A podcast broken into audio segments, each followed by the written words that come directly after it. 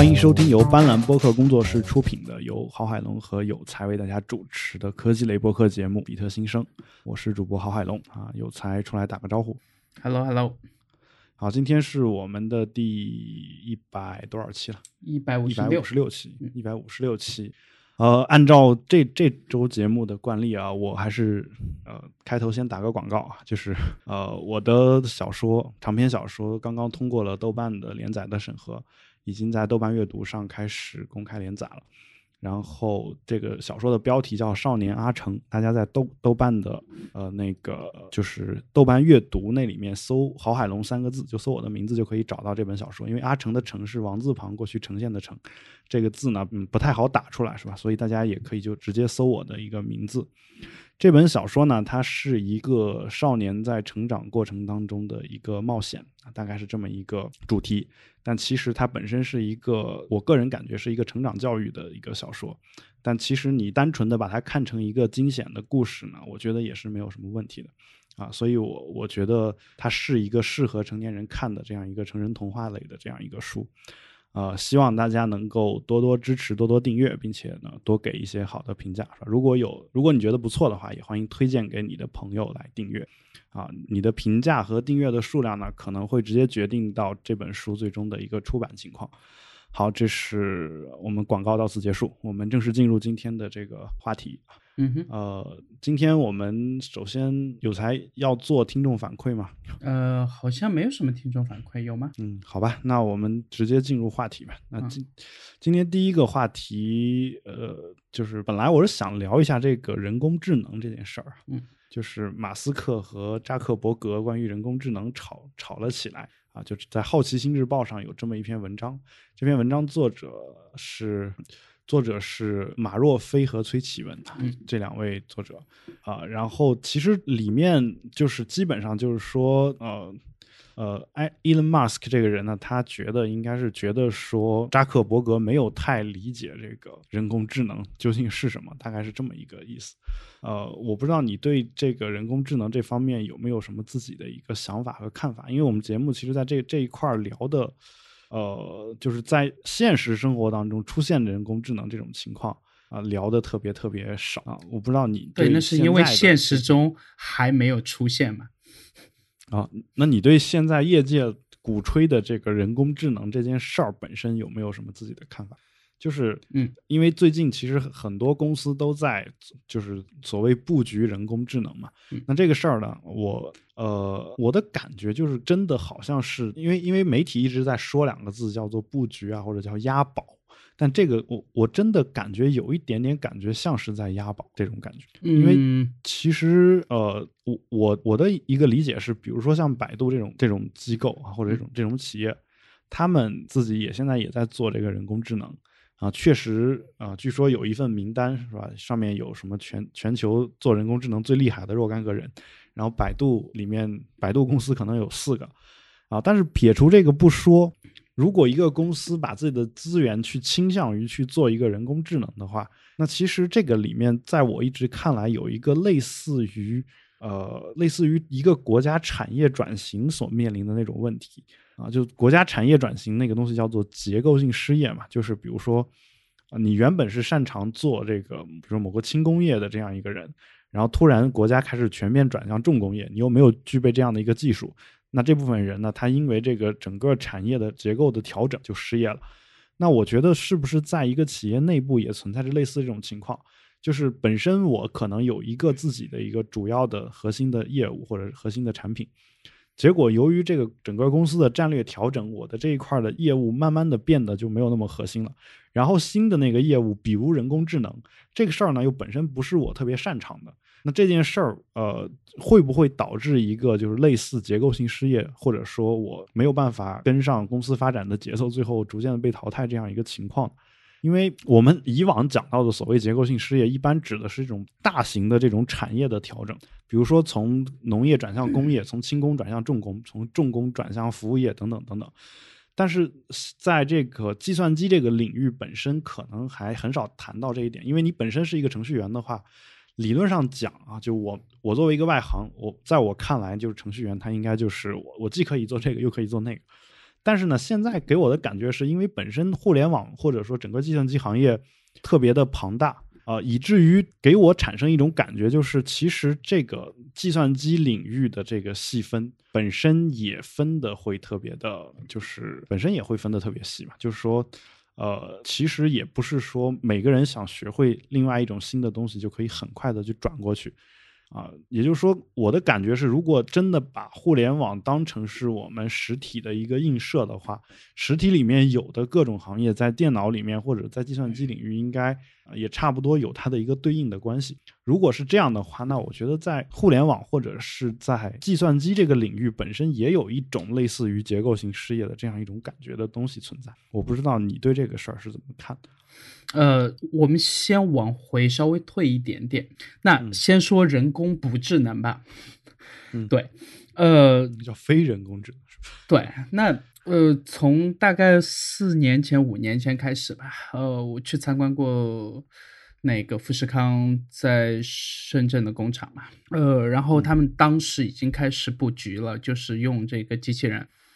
在一些核心的这个工位上面去做一些类似于 iPhone 的零部件的组装这样的事情，呃，然后当时他们给出的一个期待是说，在未来十年内能能让人和机器人的这个工位的比例达到一比一。嗯。呃，其实这个目标到现在已经快了，就是到现在我看了一下他们今年的数据，应该这应该是二零一六年的数据吧，呃，已经接近百分之三十七了。那其实可能都不太需要十年。嗯，呃，那再把我先站在这件事情上，然后再把观点再往回拉一点。首先说这几句话，不管他的争论方和站队方是谁，首先他们是这个。为自己的公司和所在的这个行业在说话，就是，嗯，我们必须要抛开说他是为了所谓的人类的这个未来，或者说其他的一些更崇高、更更更高大上的目标去去做一些事儿吧。就是我还是只站在一个纯商业的角度去分析这件事嘛。那。呃，有一些枯燥或者重复性的这个偏机械类的劳动是没有人想去做的，他们也不太好招人，或者招到他们，呃，双方都很符合这个要求的人。那我我觉得绝大部分他们在说的事情就是作为一个资本家出发，就是我不想雇那么多人嘛。那我做这个事情，我投入那么多，或者拿公司的很大一部分资源，在未来去布局，其实就是目前的一部分技术，不管是在硬件还是在这个算法上，已经成熟到了一定程度，那可以让他们有这个。就可以看到一定的可能性，嗯，可能在未来十年到二十年，他们通过不停的去投入，然后就放在这个招聘、放在管理、放在和人打交道的事情上面的这个成本就会变得特别低，而这个应该对一家公司的话是一件挺好的事情吧？对，因为人全都会犯错嘛，呃，那人造出来的机器或者算法，那或多或少也会。也会有 bug，但是和人因为感情因素，因为这个压力，因为这个外界，呃，就是能影响人的因素是远远比能影响机器和算法的这个因素，可能目前看来是要多得多的嘛。对，那我觉得我最好奇的，我这段时间就一直在想，我最好奇的是中间的这个过渡的阶段，就是处于智能和非智能中间的这个阶段，就是它能做一些重复性的事儿，然后呢，也能用呃，比比如说苹果今年所推出的这个 machine learning 呃 kit，对吧？那当苹果也开始去在它自己的设备上。去布局这个机器学习这一块的话，它如果采集到足够的数据，然后其实是有一定的、有一定的这个前瞻性的了。然后到了一定的节点以后，它可能都不需要自己去思考，但是已经能到了呃一个节点，说能帮助我们做到绝大部分我们不愿意去做的事情，而正是这些不愿意做去做的事情呢，才会到可能在未来十年。呃，造成你前面所说的这种结构性失业，而这个阶段是我觉得最难熬的，但同时也是我最期待看到的，因为确实像我们之前有很多期节目全都有讨论过，这个包括网络鉴黄师，对吧？然后包括这个地铁安检员，包括一些这个做防爆、做这个反恐工作的，呃，对，就挺多这些既危险又又又又很孤独，就是不太适合一个 正常人类的身心健康这样的工作，对吧？其实，嗯，我觉得被取代了，嗯，是好事，嗯，但同时呢，这些工作现在。至少在上一个世纪到这一个世纪到目前为止的现状是，正因为这些工作的特性，而导致这些工作的这个报酬其实比很多行业都还高，对吧？嗯，是对，是，呃，所以说要我做一个商业公司，我肯定也会想办法去在在某一些特定的行业去把我自己的这部分，呃的这个输出降到我能接受的最低值嘛。对，这个我觉得一次性投入。然后彻底解决一个问题，对这个很符合，很符合互联网的精神。但是，嗯，再往后，再往后，再怎么做，我觉得我们现在应该是只能靠一个，比如说。假想，或者说，呃，一个类似于偏科幻的这样一个幻想的状态，去设想一些可能出现的场景。但是，就中间这十到二十年的阶段，可能是我自己最期待的，就是我想看一下我在这样的社会里面该怎么去重新给自己的这一个生活和人生去重新去定位。那可能程序员，我觉得很有可能就是。就是最最就这批人里面最中间的，至少绝大部分程序员，呃，会是这波结构性失业里面最中间，或者说偏后一点，会出现极大的失业潮的人。那嗯，我不知道，就我到现在我还有其他什么创造性的这个技能，能能把我自己养活，而且能保持同样的这个生活水准。呃，我觉得你得首先实现财务自由。这个应该我可预见的近十年里还蛮难的吧？除非这个亚马逊股票我是突然涨翻了。我这么理解这件事儿的啊，就如果亚马，我先不管你手里有什么股票啊，假设你现在拿着苹果、亚马逊、Google 的股票，嗯哼，拿着 Facebook 的股票，如果他们任何一家研制出了你所谓的能够取代你工作的那种机器，那他们的股票的涨幅足以弥补你工资的丧失吧？这是我的一个感觉，所以其实你本身也是在做布局，就是就是你你已经想办法在应对这件事儿了。虽然你可能没初衷并不是为了应对这件事儿，嗯哼，但我就就是还是还是看到他们呃这两方，呃，我还是先表明我自己观点，我倾向于还是偏乐观的，就是我觉得 Elon Musk 那个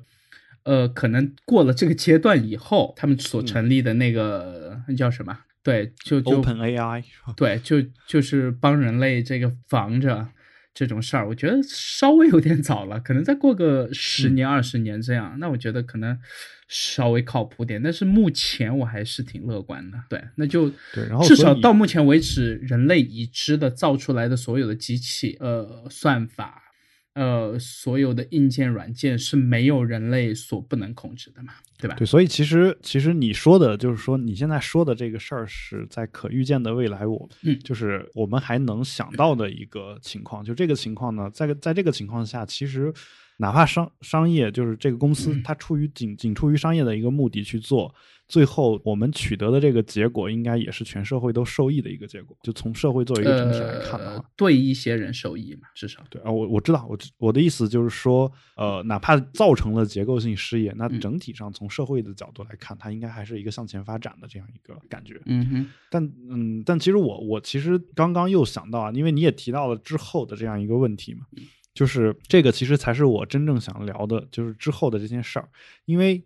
呃，在人类的任何一个历史节点上，其实都都有无数的人对未来还表达过悲观。嗯就发发明船的时候，发明火车的时候，发明飞机的时候枪对啊，各种发明枪，发明这个导弹，发明原子弹，发明这个核武器，就是类似这种东西的时候，其实很多人都表达过悲观，包括发明电的时候，对吧？嗯，都表达过悲观的这个想法。但是呢，我们一路上这样走过来，你你会发现当时的人好像都是多虑了。但是我其实看到这篇文章之后呢，啊、我自己想到的是什么呢？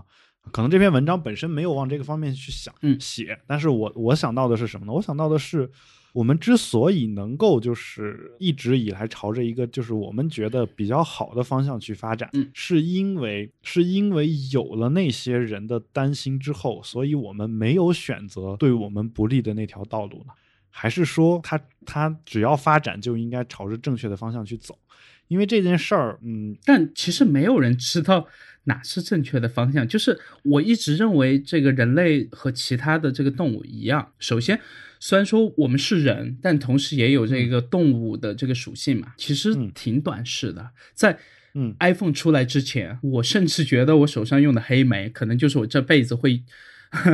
从从我十几二十岁一直用到我死去那一天的最牛逼的手机了，就是我我的头脑里面完全构建不出任何一种超过我手上的这台呃半触屏全键盘的这样一台所谓的智能手机，但是到今天还有。谁会意识到，其实我们当年的手机根本就不算是智能手机呢？嗯，就我觉得我其实我们挺短视的，但是当你嗯一旦去尝试的时候，呃，或者选择去这个脑洞大开，那比如说在看这个《人类简史》和《未来简史》它里面的时候，其实作者一直尝试在做的一件事情，就包括他前段时间他不是在在这个杭州嘛，然后去、呃参加了个什么什么什么中国反正是演讲，之类，对对对。然后，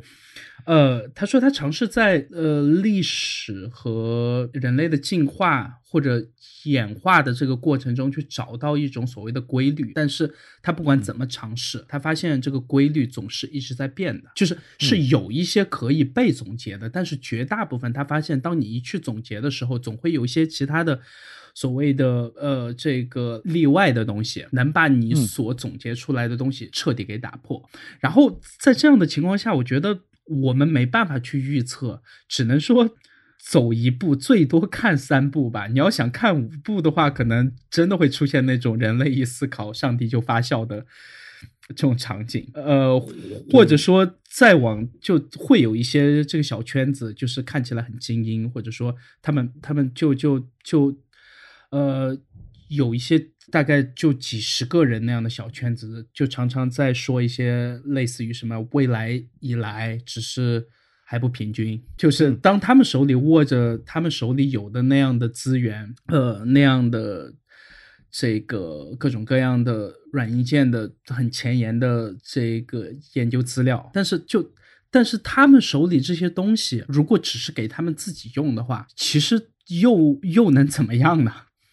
嗯。对，就是我觉得很多时候，呃所以说 iPhone 其实一点也不牛逼，就是当第一代、第二代、第三代的时候一点也不牛逼，但是当呃应该是三 GS 或者四开始突然那个产量和销量突然突破了几千万的时候，它刹那间就会变得很牛逼了，因为就是你你你就会发现，当你花到差不多那个钱就七八百刀，对吧？嗯，你和一个要比你有钱的多得多的人，他他也只能花同样的七八百刀去去买和你同样的手机的时候，嗯，我觉得到了那种时候，一个技术才能说，嗯，才能说真正的能去改变点什么，而不是说当你就就先影响那几十个人或者几百几千个人，那个我觉得在医疗产业里面，这个我我我看到的还挺明确的信号嘛，就是呃各个国家包括各个区域的这个呃批药的这这个从审核对吧，从实验审核到生产到这个上市的整个的过程，完全是各个国家互相不接轨。呃，其实呢，说不定有些病在欧盟已经被彻底根治了，但是呢，可能在中国就不行。那可能有些病在美国被彻底根治了，在加拿大就不行。就这样的情况，其实到今天还说明，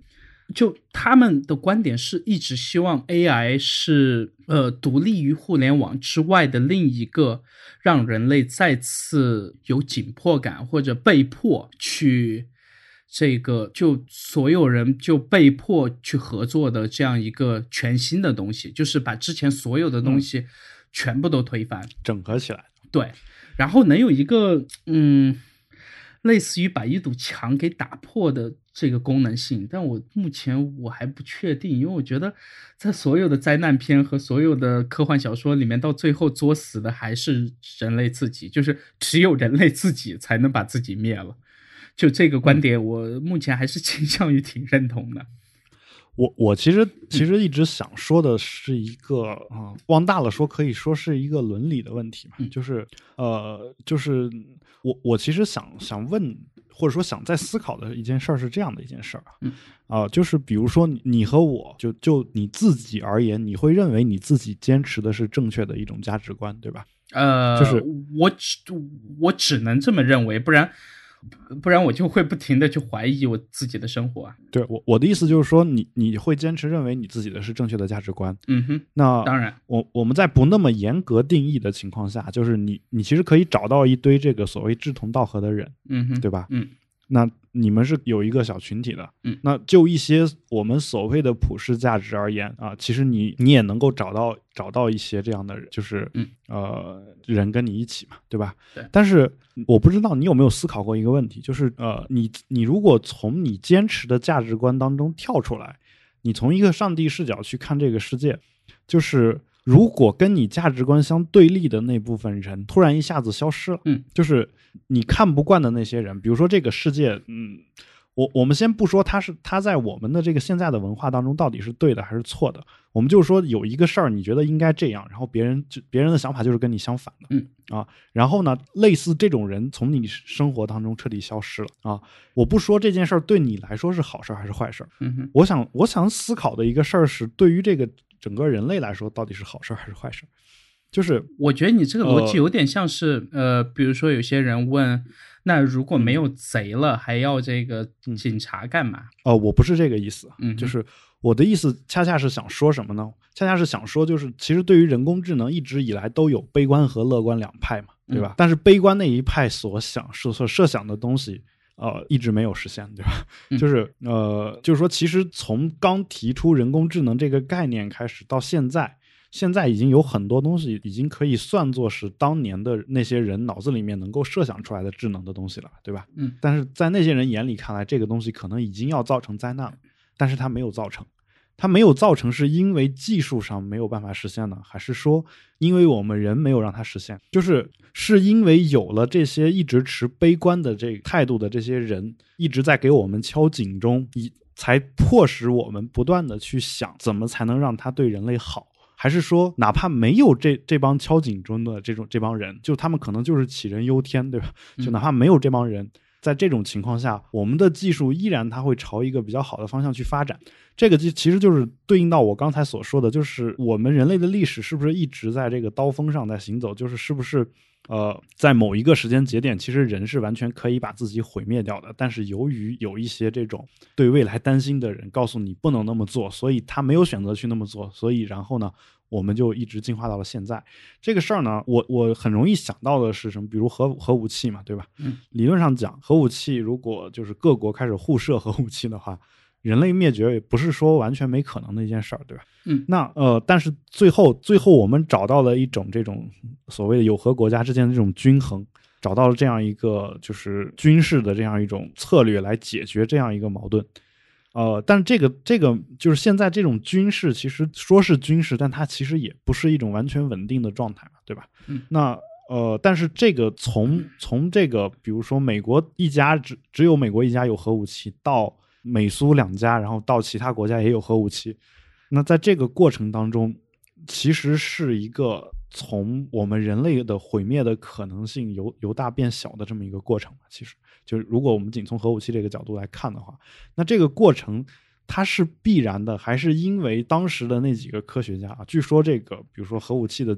制造的这个呃，就是方法什么的，是美国的科学家给苏联泄露的，对吧？那这个是一个历史的必然呢，还是说就是因为偶偶然间那个科学家良心发现才做的这样一件事儿？就如果那个科学家不是那两个人的话，我们的人类的历史会不会改写？就是虽然我们假设历史会不会改写这个事儿本身本身就是对历史来说本身是没有意义的，但我觉得它对未来本身是有意义的。就是因为包括霍金这样这样的一些人，其实也现在开始对人工智能持一个悲观的态度。就我其实一直想说的是，说我们现在这个我们现在这个社会之所以没有像悲观的那些人那样去发展，他们在那个时间点提出的那个悲观的看法究竟有没有起到作用？还是说如果没有那种人，我们现在依然是会发展到现在这样一个比较好的状态？呃，这是我的一个感觉。我觉得，我觉得我倾向认同于后者，就是说，嗯，我记得当年。呃，应该是快十年了。当年就很无意的在那翻这个进化论嘛，这个英文版的其实也没大看懂。但是我有一句话我的印象特别深刻，他说：“人类的危机感是天生的，就是你不管在任何情况下，我们都会都会有这种纯动物的属性出来。我们要就是呃，到最终可能在一个极恶劣的情况下，活着的目的是什么呢？活着的目的它就是活着。”对，就是就是要这个繁衍生息，就是要就是要呃，要让这个所有啊，所有逼婚的父母、逼生小孩的父母都是动物性的一种体现。对，可以这么说。呃，然后还有一句话，就是历史的偶然性和必然性中间总是在角逐，但是至少我个人在看的话，我觉得是偶然性会大于必然性的，就是。所以，所以一个偶然，人类就灭绝了。那我们这是极有可能活到现在是一个特别大的运气，对吧？那反过来说，对我是这么觉得。反过来说，其实如果是这样的话，那那那些担忧就变成特别合理的担忧了。是，但是呢，又和我的第一个从进化论里面所提到的那句话，其实是有一点点这个矛盾点的。就是，那如果我们每一个人的这个危机感全都是天生的话，其实我们每个人都可能是他们那些那些有极强的，比就是比普通人的这个危机感稍微强一点的。那些人就是所有人都可能成为他们中的一份子嘛？那只是我们还没意识到或者还没到那个节点。那可能到了那个节点以后呢，所有人都会在某一天突然一觉醒来，全都会变成他们。也就是说，当人工智能真的要对我们有一些不利的，就山雨欲来的时候，风满楼，对对，就是我们其实已经早有准备了，或者说至少心理上有有所准备了。嗯哼，但是啊，我仍然觉得，反正。全都是商业公司嘛，就就他们自己建的那个组织也是 NGO 对吧？或者说这样一个，其实嗯，啊，对，从定义上讲，它不叫商业组织。对，那你就那你就就就就相互共存呗，就是你持乐观的，持悲观的，反正大家就此消彼长嘛。我。我的意思就是说，如果持悲观的那部分人现在也都变成持乐观态度的了，嗯，这个这个技术还会朝着乐观的方向走吗？我我其实今天想的核心观点就是说，如果全都持乐观的这种态度，这个我觉得是会有影响的，因为只有你乐观，才会鼓励或者说呃促使人或者促使一些呃愿意去尝试的人去尝试，嗯，对吧？不然一直就悲观的话，其实。就慢慢就会变成这个闭关锁国了嘛？这个应该在一些国家还是挺熟悉的。这个词听起来。对，我的意思是什么呢？我的意思是说，比如说现在有，我们先假设有有另外一个星球啊，有这个星球上总共一百个人，他们也要发展一个核心的这个前沿的技术，其中五十个人持乐观态度，五十个人持悲观态度。嗯哼。突然有一天，这五十个持悲观态度的人变得都变成乐观的了。这个事儿对对这个技术往前发展是好事儿呢，还是有可能是坏事儿？嗯哼，这个就是这个是这个事儿，我我我其实今天思考的一个就是不能说叫结论，而是我我隐隐觉得的一个方向是什么呢？就是我们之所以这个东西朝着一个好的方向发展，恰恰是因为你你说的那个敲警钟的那帮人，就是其实有危机意识的那帮人，就是。这帮人他的预言没有实现，是因为他预言了，因为他预言了以后，我们其实才会产生一种警觉，才会让我们有可能走到他那么糟，他的预言那么糟糕的情况的。但这个就只能是一种假说了嘛，因为我们永远没办法去证实他的预言。如果我们证实实了的，话，就变成另外一个矛盾，就是当我们证实的那一天，他的预言是不是真的，其实也不重要了吧？对，是，对啊，就我我这个思就是说，我记得在前几年我看那个，呃，那个一部科幻片的时候，我去查了一些资料嘛，就是，呃，我从小到大就很好奇，我说当人类发了那么多颗这个人造卫星也好，或者是航天器，对吧？包括这个其他各种各样莫名其妙的东西，只要能往天上发的，有机会往上天上发的，全都在发。然后我查了一下资料，到一三年是最新的数据，在这个呃维基百科上查到的，呃，说目前的太空垃圾如果平铺的话，能覆盖一整个加州。就是嗯我就很担心啊，就是假如有一天。我他妈真的能买得起去火星的票，但是却死在出地表的时候被一块太空垃圾给砸过来砸死，我觉得我死的是不是还挺冤的？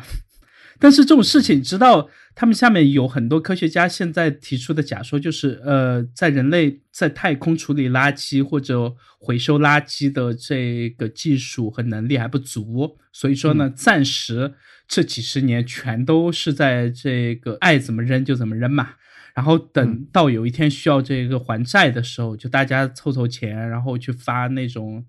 呃，专门去收这种这个垃圾的航天器。但我对这个东西我就挺悲观的，因为太多了。就是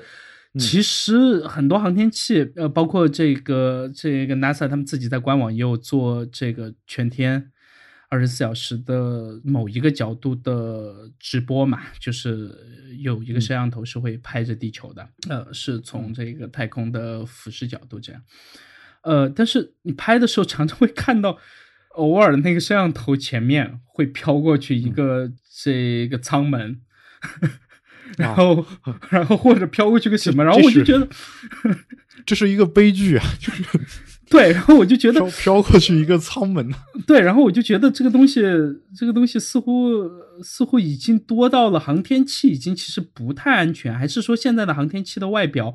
的这个材料学已经已经到了一个特别夸张的程度，就是呃能抵御所有的这些小的零部件的撞击，还是什么之类的。但是我觉得我觉得就挺悲观的，在这上面看到，可能到最后，刚才说的这个事儿特别嗯适合做一个科幻小说开头呀，嗯哼，就是摄像头里面飘过一一个宇宙飞船的舱门，对，因为 因为我那次看直播，就我偶尔在家，我就边看书的时候边看他们那个直播嘛，就是呃，算是一个对，这是 禅修，对这样的举动这。事儿，嗯，就这真的这个背后那个故事，你想一想，都是 一个非常凄美的故事。我我我觉得詹姆斯卡梅隆可以考虑考虑拍一个，对，然后我有一次就偶尔一抬头就看到一个那个舱门飘过去，然后我看了一下，确实是不在航空器上的舱门，然后就就就飘在空中的垃圾，然后嗯，对，然后对还挺诡异的，我觉得那对那次，嗯，就是所以其实其实嗯其实你今天嗯讲的这个观点，我倒觉得说我我瞬间觉得我还是挺就是。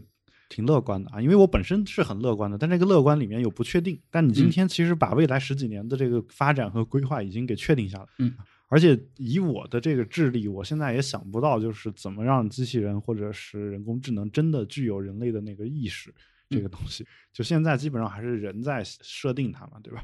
那呃，那在这种情况下，我首先我就觉得挺开心的。但是正如你所说，之后的这个事情说不定，我觉得应该好好的珍惜这段时间的这个人工智能的一个发展，因为之后的话，可能除了我说的那种情况之外呢，还有一种情况是。呃，机器人本身可能也有伦理问题。你说让发生火灾的时候让机器人进去救人，当你把它看作是一台机器的时候，你是可以这么干的。当你当他自己有意识觉醒了以后，这个事儿本身会对他自己也造成危险的时候，嗯，他再进去救人，就不一定是为伦理道德所嗯所允许的，或者说他们会机器人成立一个自助组织，然后来反抗人类的暴政，是吧？这个都有可能。我觉得现在现在我特别关心的，我最近一直在看的这方面的这个论文是关于这个呃医学和这个生命科学的嘛，因为所以学学生物学学生物的总算，对就就这两个问题上面有很大的有很大的关联性。对，因为嗯我在假想，就是有一些很牛逼的教授，对吧？那不管是做机嗯器学习、写算法，呃，做人工智能的这些这个全世界最牛逼的这些人，那、可嗯能就按一百岁或者再长一点吧，就按目前。呃，最牛逼的那些能活到一百一、一百二的那些人去给他们算，但是其实后面的十几二十年基本上不太可能就是投身到呃他自己的这个工作里面去嘛，对吧？那嗯就要想办法去延长这些人的寿命，或者说至少先延长了他们的寿命，才能嗯对，因为你现在不管我们的视频、我们的文字、我们的书、呃音频各种方式去记录他们的这个工作，去记录他们的成果有嗯多精准，或者是多传神，但是仍然不如让这些人自己一直不停的做下去。嗯就是那暂时还没有办法说再进一步做到把人的整个意识能转移或者能传到另一个躯体里面那种偏科幻的事情吧，对吧？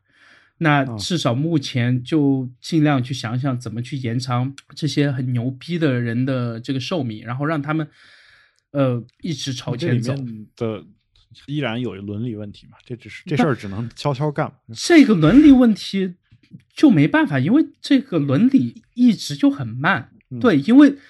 我觉得伦理和宗教是同时产生的，就是是是是宗族、宗教、家庭的这些观念产生了所谓的伦理，对吧？那比如说我和你，嗯，只是一个你教我某某东西的这样一个关系，而不一定非要称对方为师生，那我就要和你师生恋，对吧？嗯对吧？我就是两个个体，我就要和你师生恋。对，而且而且在当年，不管是父系社会还是这个母系社会，呃，不管我们书上教没教啊，你嗯请各位自己去查一下，其实之间各种这个乱伦关系还是蛮正常的。翻一下圣经故事，哦，对，就是我不是说一定要去给这些东西去找一些借口或者什么，那毕竟人类社会一直在往前走嘛，而只是说在某些特定的场景下，像这些年有一点我就觉得特别不爽，就是这个嗯人造器官、对这一块儿。我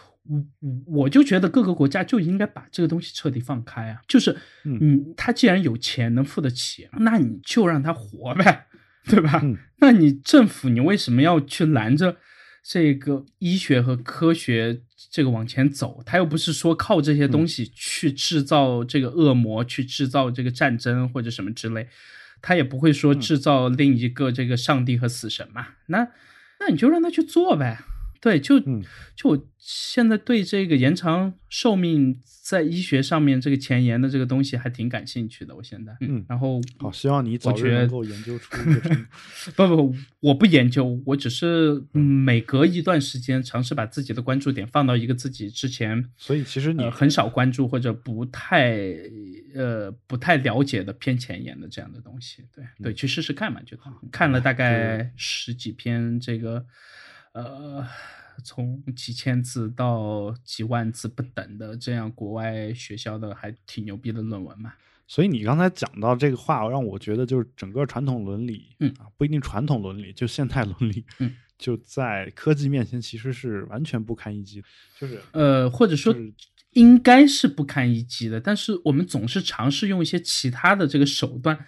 去让它对，就去拖着它。就像嗯本本来端到端加密是一个非常强的加密手段，但是想看你的信息的话，总是有别的办法，对吧？嗯，这个呃，不过就是你你刚刚提到乱伦这个事儿啊，我其实这件事儿呢，也是学学术界其实讨论的也比较久的一件事儿，嗯，就是当然这事儿讨不讨论它都存在嘛。对就就为什么就不可以呢？嗯，就是这这事儿没有一个有没有人能够给一个非常好的答案啊。我觉得就是目前就是完全没有答案，就是其实就是目前嗯听上去最合理的答案就是说呢，嗯就近亲结婚容易出现问题，就比如说生孩子会容易出现问题。但如果人家要不要孩子，对吧？但是就是如果真的要这么说的话，其实只能从概率学上来说，只是可能对下一代，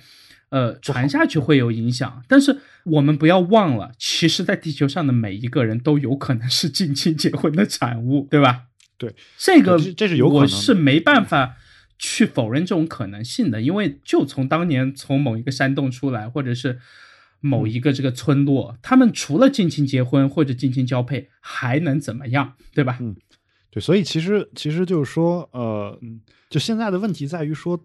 近亲结婚的这些人，他们说我们不要孩子也不行，嗯就是也是被法律所禁止的，这事儿就很很挠头嘛，很嗯奇怪嘛。理论上讲，两个如果人如果都是成年人，并且心智都是正常的，嗯他们其实做任何的选择，我觉得不应该有任何的问题。但是现在确实是有问题，而这个问题呢。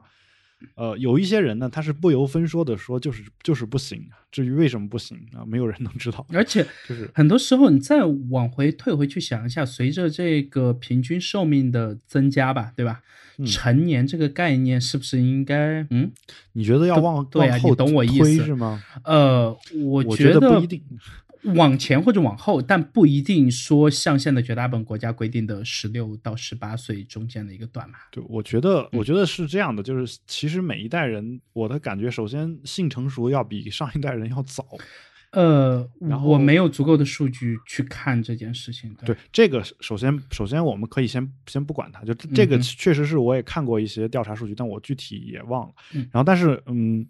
但是我的一个感觉是说，是不是说在每一代人，因为他接触的东西更新了，然后他本身就是，比如说现在十二岁的孩子，其实知道的比我十六岁的时候还多。对，就全都是站在巨人或者前人的这个肩膀上吧。对啊，所以嗯啊，当然你也不能说因此就我们不断的把成年人的标准往往往低降，是吧？嗯，这个事儿，就但这个事儿在生理上，我觉得嗯是有待商榷的。比如说，要按我现在说，我觉得，嗯，十五岁、十五嗯、十五、十六那个样子差不多，十八稍微有一点点晚了。对我感觉是，你说生理上还是说呃，生理上，因为我现在看到很多十五、十六的小孩儿，法律上呢？就比如说社会嗯地位上，就是类似现在的问题，就有一个，就我经常看犯罪小说，这个呃，改呀，你14我觉得这法律包括市政的所有配套，这些嗯这这证件参军各种各样的问题，全都是人制定出来的嘛。那既然是人制定出来的，人就可以改嘛。嗯，但这个改肯定又有一些阻力嘛。这个阻力，哎他们都不介意把第二代设计失败的身份证花了几十亿，然后换成现在要贴指纹的这个第三代，我觉得他们也不会介意其他事儿吧。所以这件事嗯儿就是呃人工智能的另外一个可怕的方向嘛，嗯就是一些掌握着权力或者是资源或者金钱的人，他通过人工智能来控制另外一部分人。他们现在难道不在控制吗 啊，对，现在这个还不不够智能嘛，对，就是？OK，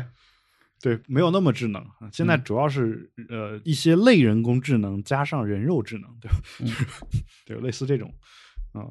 所以嗯，好吧，那这个其实就是我们的今天的第一个话题吧。然后接下来第二个话题呢，其实也跟你刚才讲的生物什么科技有一些相关性，也跟商业有一点点相关性。就其实我呃，这个我们可以简单的聊一下，就是我在。纽约时时报上面看到的一个说，你愿意让公司在你体内植入芯片？有这么一个文章。如果不是公司的话，换成其他机构，比如说我爸妈，嗯或者说某一个研究体征想治癌症的这样的机构，或者说一个芯片能解决能能能能一次性监测我的各项这个早期并发症这样的机构，那我是愿意的。但是公司具体还是看是什么公司，但要是这种平时去上班的那种普通的商业公司，那我觉得还是算了吧。因为我我现在的感觉是这样的啊，嗯，就是嗯嗯，我首先不是你平时上班的公司，比如我现在是一个商业机构，嗯，我现在拿一个芯片出来告诉你说这玩意儿直到你体内没有什么危险，嗯，你你会倾向于相信我的说法？呃，我当然不信。对，就是这个，我觉得是一个，这个才是我关心的真正的一个问题。就是说，你和我可能说我我们都比较喜欢尝试新的东西，嗯但是我们经常碰到一种情况，就比如买一台手机，它声称有某些功能或者某些东西是非常做的非常好的，但实际使用的过程当中非常的糟糕啊。然后后来你你私底下打听这个公司的员工，他会私底下透露给你说，其实某些功能在卖的时候本身是有 bug，对吧？嗯，那嗯，但是就是商业宣传的时候肯定不会这么说嘛。那我就在想，如果我是一家生产芯片的这样一个机构，或者说有有一个生产芯芯片的这样一个公司。他为了能够出售他的这个芯片，他肯定会告诉你说，这个芯片本身对你人体没有任何的危害，而且不会追踪你的这个地理位置，啊，也不会上传数据到他们自己的这个服务器等等等等。他可能会做很多这种类似的承诺，但这种承诺就你就会觉得说，可能其实是有问题的嘛。嗯，对，这个就有点像说，为什么为什么就有些同学同学说，就是说我有。一些朋友，比如说他在原来就是某一个理工科大学，对吧？然后他同宿舍的同学毕业去了呃中国那个造大飞机的那种制造公司。然后他说我我我我绝对不敢去做这个这个大飞机啊？为什么？因为他说他宿舍那哥们儿基本上就没怎么学过专业课。就基本上，基本上就在天天上课睡觉，然后挂了 N 科，然后去了去了这样一个研究机构。就他生产出来的大飞机，我是不敢坐。就这种感觉，那那就是我如果是这种感觉的话，那其实我其实一直很期待能够植入芯片，但是这个芯片现这个技术现在就存在着这样一种两难两难性嘛。就除非是说我现在病了，我现在呃病了，说我没有办法执行我肢体或者是我大脑的某些功能。这个时候植入这个芯片能够帮助我实现那种功能的话，那我可能说在迫不得已的情况下，我会愿意去购买并且植入芯片。但是如果不是这种目的的话，真的作为一个健康的人体，然后他说有一个芯片植入进去可以增加你的某些能力，但是却没有办法，就是没有办法，就是说保证说它一定是安全的，就至少说它可以给我保证，但是我自己没有这个。呃，没有得到它的保证，是吧？就 我觉得就是可能还是和现在智能手机的发展有一个比较类似的曲线吧。就是刚开始我们在拿到智能手机的时候，可能还会看一些这个 App 安装时候所需要的权限，然后还会考虑给不给它推送，嗯嗯，对这样的事情。但是到现在呢，因为有些。App 就真的用他们自己的这个商业和市场的一些做法，然后让他们公司的这些服务和产品在我们的生活中，或者说至少在我们的日常生活中，已经变成所谓的这个不可或缺了嘛？对，所以说到了一个节点以后，可能有一些公司的东西真的是毫无选择，就是。嗯，你可能用外卖就那几家，用 IM 就那么几家。那可能到植入芯片的年代呢，也是同样的事情啊。就是当你你确实没得挑，你旁边所有人全都，比如说植入了一个能用脑、能用这个脑电波发微信的这样一个芯片，那你也必须植入一颗吧，对吧？这个不然人家人家找不着你啊。没事，现在嗯。我对吧？我不用微信 对，就是就是这样，差不多相类似的事情，就是可能这这个会和就我现在把智能手机看成一个我们体外的，其实和人体是连在一起的这样一颗这个芯片。这个我们能理解啊，但但其实远在智能手机之前，就你说的第二代身份证，其实其实难道不是这样一个东西吗？嗯哼，就其实也是啊，就是就是这个身份证这个东西，它好是好是坏，我我不想展开说，但是，呃，这个东西其实说白了就是便于管理嘛，对对，就是便于管理。那改天如果还有一个人告诉告诉你说，我们为了便于管理，必须再给你们每个人大脑里面再植入一块芯片。那我觉得，嗯，大家能接受身份证如果到那一天的话，可能也就能接受你说的这个芯片，对吧？嗯哼，我觉得也有这样的一个一个东西存在。嗯，好吧，那关于芯片，我们就先聊到这儿吧。然后我们接着来聊一个这段时间，就是我觉得科技节目必须得聊点这种科技的大新闻，不管它是什么，就是所谓的多么敏感吧，就是我们还是得聊。啊，尽管聊完这个，估计有可能我们的网易云音乐就上架不了了。那我觉得还是关于这个呃所谓的“敏感”这两个词，不应该是我们自己说出来的嘛？嗯，对，就或者说我我的感觉就是不应该给自己去设限的。嗯，就是呃，我的意思是说，其实今天，首先今天就是过去的一段时间发生了很多事情嘛，包括嗯我们的老朋友玩法，他的网站挂掉了几天，对吧？嗯，这个突然一下子就是增加了很多的这样的需要额外审查的事情。呃，今天我在上传我的另外一档节目《保持冷静》的时候，呃，网易云音乐突然显示说要在二十四个小时之内审核完毕啊，然后 就是说，嗯，好像目前还没有在网易云音乐上面上架啊，所以呃，我们这个节目呢，可能也会存在着类似的一个情况啊。但至于这个情况是说，呃，就是彻底没办法上架呢，还是说二十四个小时之后能上架，这个就得看网易云音乐那边的人了，对吧？但我不知道他们审核具体的技术细节是什么，因为纯音频这个东西还挺难审核的，尤其这种长音频，它真的是有人去听完吗？哎，我觉得如果真的有人听完的话，我们俩这两句话肯定是被能被听到的嘛，对吧？嗯哼，啊，OK，好，如果你不你不是出于自愿去从事这项工作的，可以私底下联系一下我们，我们出去一杯一块儿喝喝杯茶啥的。喝茶好像还比较敏感，喝杯咖啡吧，然后我请你喝星巴克。OK，嗯，好，呃，那这个话题是什么呢？就是其实就是最近这个很多 VPN 的 App 从 App Store 下架的这个、嗯这个事情啊。对嗯这个数量之大是超出我预期的，而且很多其实在名字和描述里都不是按这个 VPN，呃，或者说这一类所谓的翻墙工具，嗯来做它的主要的这个卖点，或者说主要的功能性展示的。但是、呃，可能还是国内很多人会下这些软件用来这么用，但是这个仍然不是开发者最主要的意思，对吧？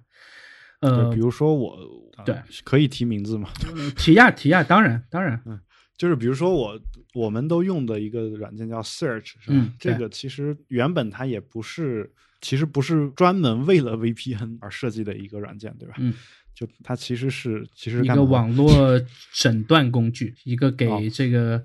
呃前端或者是去有点类似于什么网络抓包这样的东西了。对，然后测速和呃但这个软件呢，其实被很多人用作了 VPN 嗯哼，啊。我自己呢是在它应该是在它最贵的时候，还是在第二贵的时候购买的。哎，但啊然后我其实现在反而是相反了，我在这个啊 Mac 上是从来不用它的。我就哦偶尔要用来抓包，或者什么时候我会打开它来用一下。就是我真的是用到开发者想让我来用的功能了。嗯对，而且接到 iOS 设备上也能也能去截取 iOS 上的这个网络发射的这个数据包嘛。呃，其实还蛮好我用的。是嗯我我也经常用这个功能，但是对因为我不是开发人员嘛，但是嗯我我看这些包可能就是就是就是出于种种诡异的这种目的吧，就是看一下它到底跑了一些什么东西，嗯 就是大概这么一个嗯一个用途。但是其实当然更主要的一个用途可能还是真的是这个就是所谓的这个翻墙。但其实嗯这件事儿呢比较诡异的，或者说呃有一个猜测吧，就比如说有一个软件叫 Hyper App，哎，你知道吗？先稍等一下，我们今天把这个“翻墙”这两个字改成“爱国”吧。对，因为首先，呃，国家网信办和这个发言人，包括任何官方组织是从来没承认有过墙的存在的，所以说。嗯我们一直在用“翻墙”这个词也，也其实不太知道墙具体是什么。对，就用“爱国”吧。嗯，爱国。嗯 好，这个这个就是首先我我说一下我的态度啊，就是其实其实我一直以来特别佩服一些一些一些人嗯。把这个词的意思做曲解的这样一种能力啊，就是比如说呃有一个说法叫自干五，你知道吧？就是自己干的自带干粮干的五毛嗯五毛党，对，这个其实是一种相对来说比较讽刺的说法。嗯哼，但是我们的官方机构呢，就把这事儿给认了，然后并且把这个东西当成一种荣誉啊，然后在各个学校还评选这个自干五。这个时候，其实你你你你你你这种讽刺变成一种就是他们认了的这种感觉的话，我觉得反而起不到这种所谓的讽刺的效果。就是这个事儿是他们玩的特别高明的一件事儿。那有才说我们把这个改成爱国，嗯，呃，其实我一直很犹豫要不要这么去说，因为在 Twitter 上最近也有很多人在这么说嘛，对吧？对但是，嗯，但是我想的是，呃，就我不清楚，我我们这么说是正中他们下怀呢，还是、嗯还是说他们用的这个策略，我们也可以拿过来用？我觉得这不是策略，是我找不到嗯其他更好的词，因为确实官方到目前为止，不管这多少年了，嗯。强实实在在的就存在那儿，但是他们自己从来没有承认过一次，嗯。对吧？然后嗯。对你关于词曲解这个词，我觉得还挺有意思。我前段时间才知道很多，我之前不是发过一条和户籍嗯。相关的这个微博嘛，然后什么评论留言就上千条那种嘛，然后呃，我知道了一个词叫这个硬盘，呃，你知道这个词的意思吗？硬盘就是外地人的意思。对对对，然后我去问朋友的时候，他说就是这个 W D，然后就是这个，然后我说这词从哪来？他说就是那个西部数据啊。然后我说对就是啊、这个这个确实是有足够的想象力。对这个，从英文品牌到包装到拼音，然后到这个再联想到其他词的意思，这中间转化了好多次啊。嗯对，这个这个确实还挺厉害的。嗯就所以就是说，呃，因为啊，那我们就爱国吧，嗯，对，爱国爱国。爱国爱国哈，嗯就是、呃新新时期的爱国主义。对我呃这几天看到的最应该是挺老的一条那个推吧，然后呃这几天又被一些朋友这个转出来嘛，大概意思嗯就是说，呃我我在那个节目的 show notes 里会去找一下这条推的原地址。呃，嗯具具体是谁发的我也记不太清了，在节目里面先说声抱歉。呃，就说其实我们现在很多人在国内用着国外的这个 IP，上着国外的社交网络，看着国外的视频网站，呃，买着进口的食品、奶粉等等等等各种吧，看着国外的这个剧，其实大部分人只是差一张这个护照了嘛。嗯，对，就是所谓数字移民嘛。对，就这个就直接变成这个，尤其是香港和美国，就其实很多在大陆住的，在做互联网行业的这些人，天天在翻墙，这些人其实实际上已经变成了他们实际上的公民了。对，可能对他们的这个。社会的这个文化的属性，包括一些在发生事情的这个动向，呃，一些呃具体的这个了解程度，可能比国内还深呢、这个其实嗯如果、呃在国内的这个执政党足够聪明的话，其实能看到这个是一个挺大的这个隐患吧。就就哦我仔细去想了一下这件事情，还蛮多的。就嗯呃，至少按前年还是去年的这个《纽约时报》还是《华盛顿邮报》的那个数据，应该是在两两三千万这个数量级了。其实两三千万，即使我们有十几亿人，也仍然不是一个很小的数目吧，对吧？而且你要知道，这些人都是在一些呃一线城市的最好的行业里面，嗯对吧？对，所以其实其实我我我前段时间一直在想一个什么事情呢？就是嗯互联网啊，就一直有些人说想在互联网上建立一个乌托邦，对吧？就是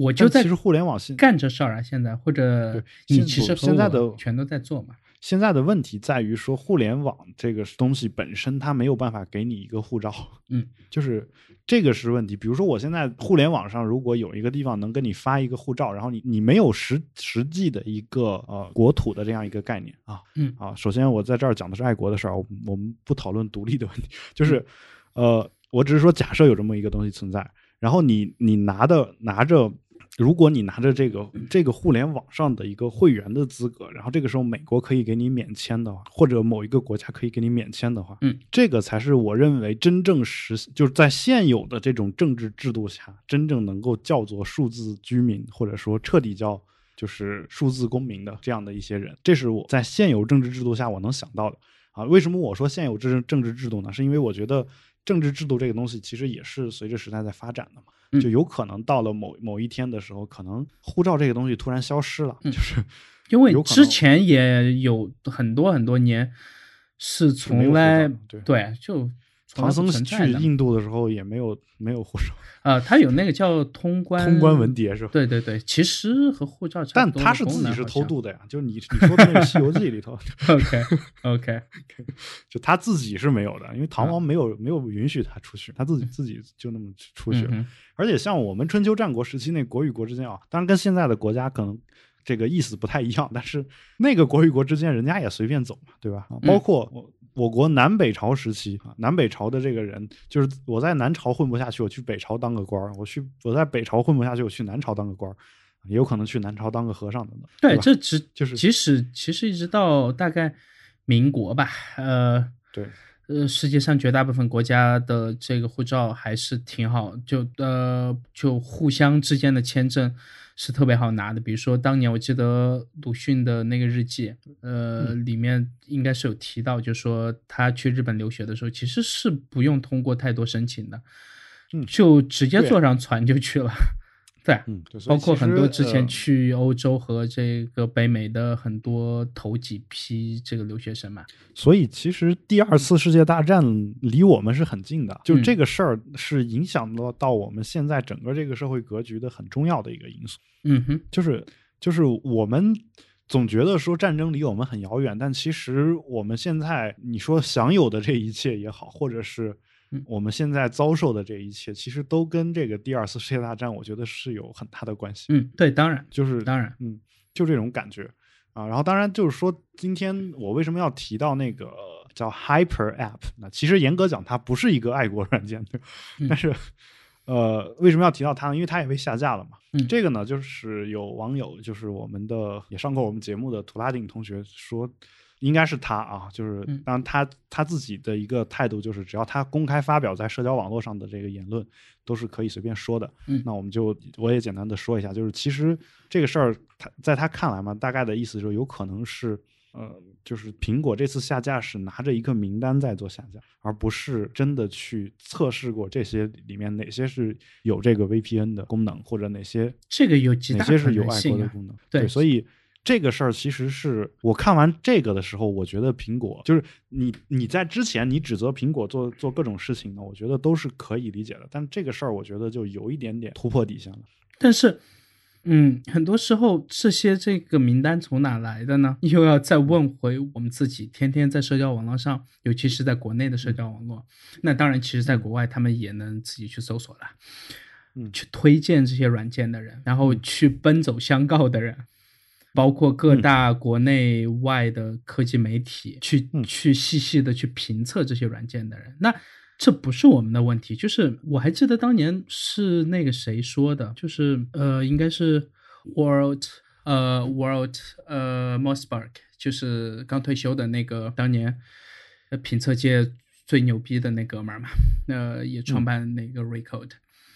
呃，嗯他他刚开始做评测的时候，他的初衷就说，很多消费者觉得很多这这个家用电脑特别难用。他说，千万别怀疑你自己，是因为他们真的很难用。呃，那同样的，呃，这个比喻放在这里，我想说的是，很多时候我们不能因为他们做了这件事情而去怀疑我们这些年的这个努力是完全是在做他们的这个帮凶，而嗯。我们这些年如果完全不传播，那是不是其实会有更多的人变成实际意义上的这个信息孤岛，或者说可能呃这。这些年本来可以一直在翻墙的这些人，或者在爱国的这些人，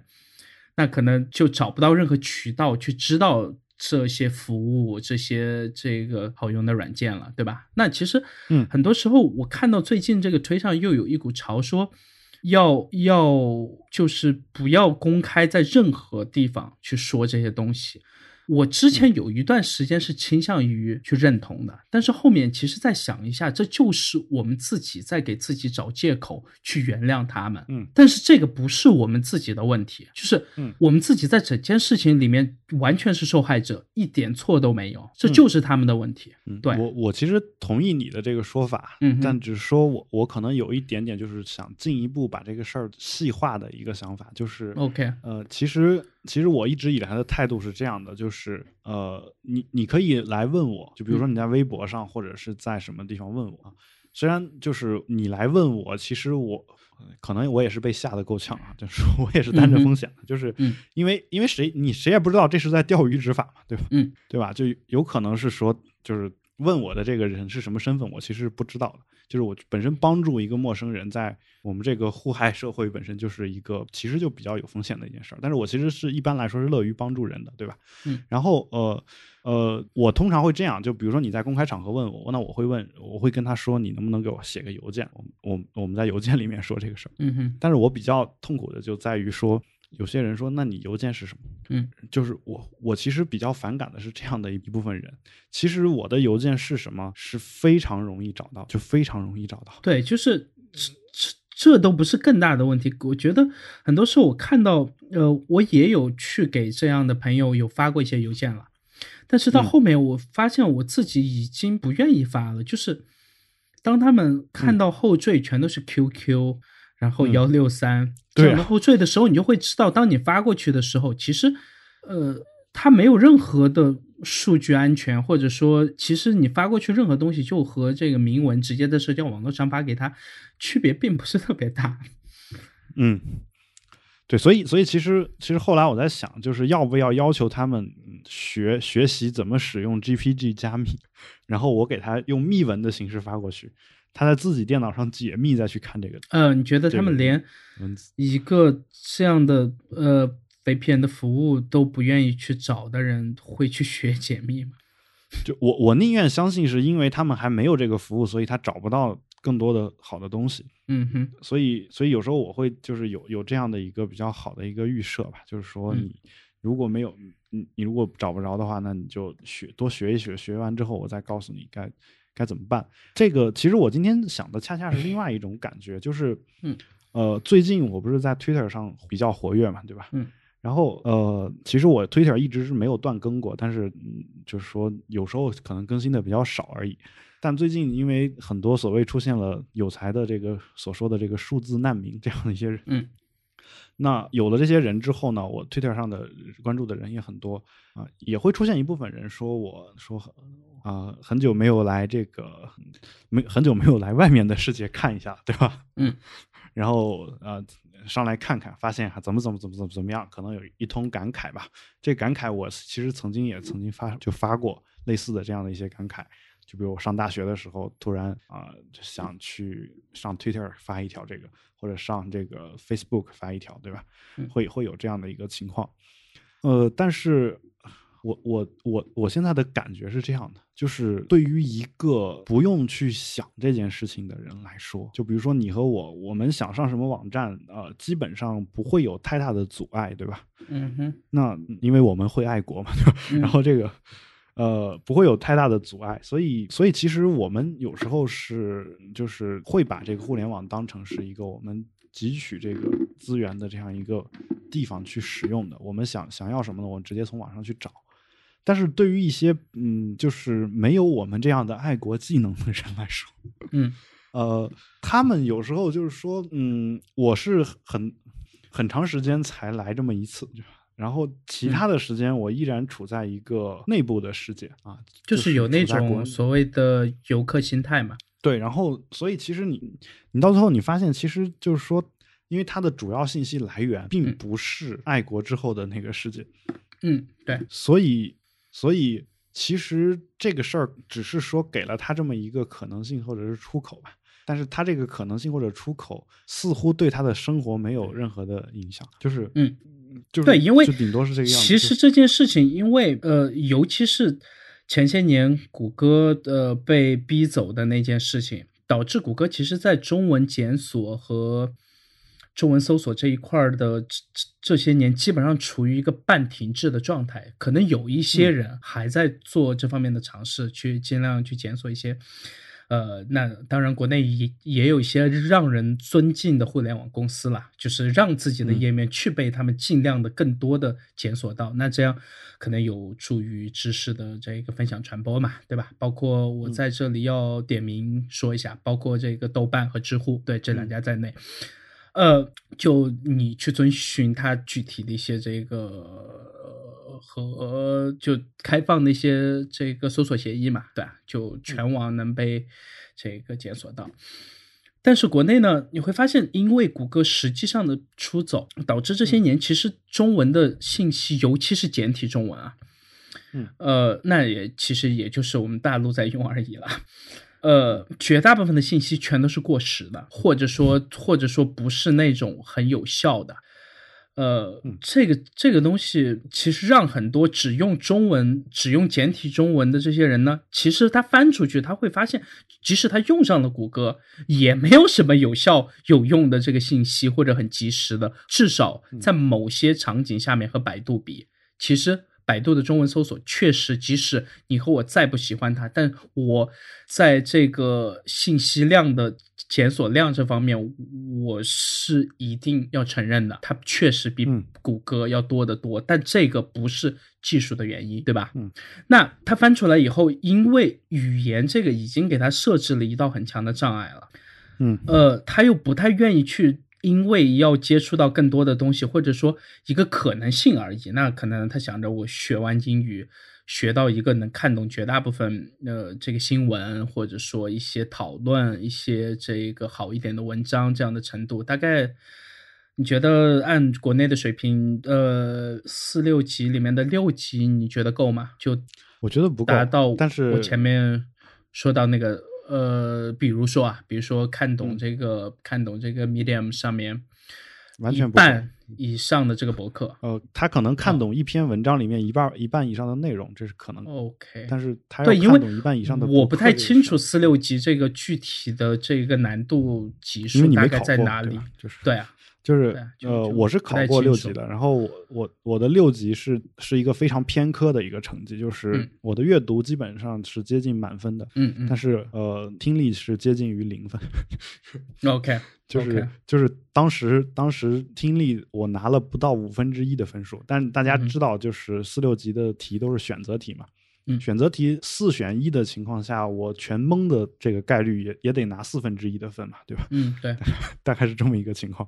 啊，所以，所以你可以理解成就这么一个情况，但是阅读应该没什么问题。但是阅读就在那种情况下，你让我去看 Medium，就如果六级的那个水平去看的话，嗯，我觉得还是很吃力的。这个就是说，他并不是说，呃，你要真的给他老老实实拿一拿一篇文章出来，让他自己去查着词典去看，他是完全能够看懂的，而且他会发现可能生单词也占不到百分之五以上。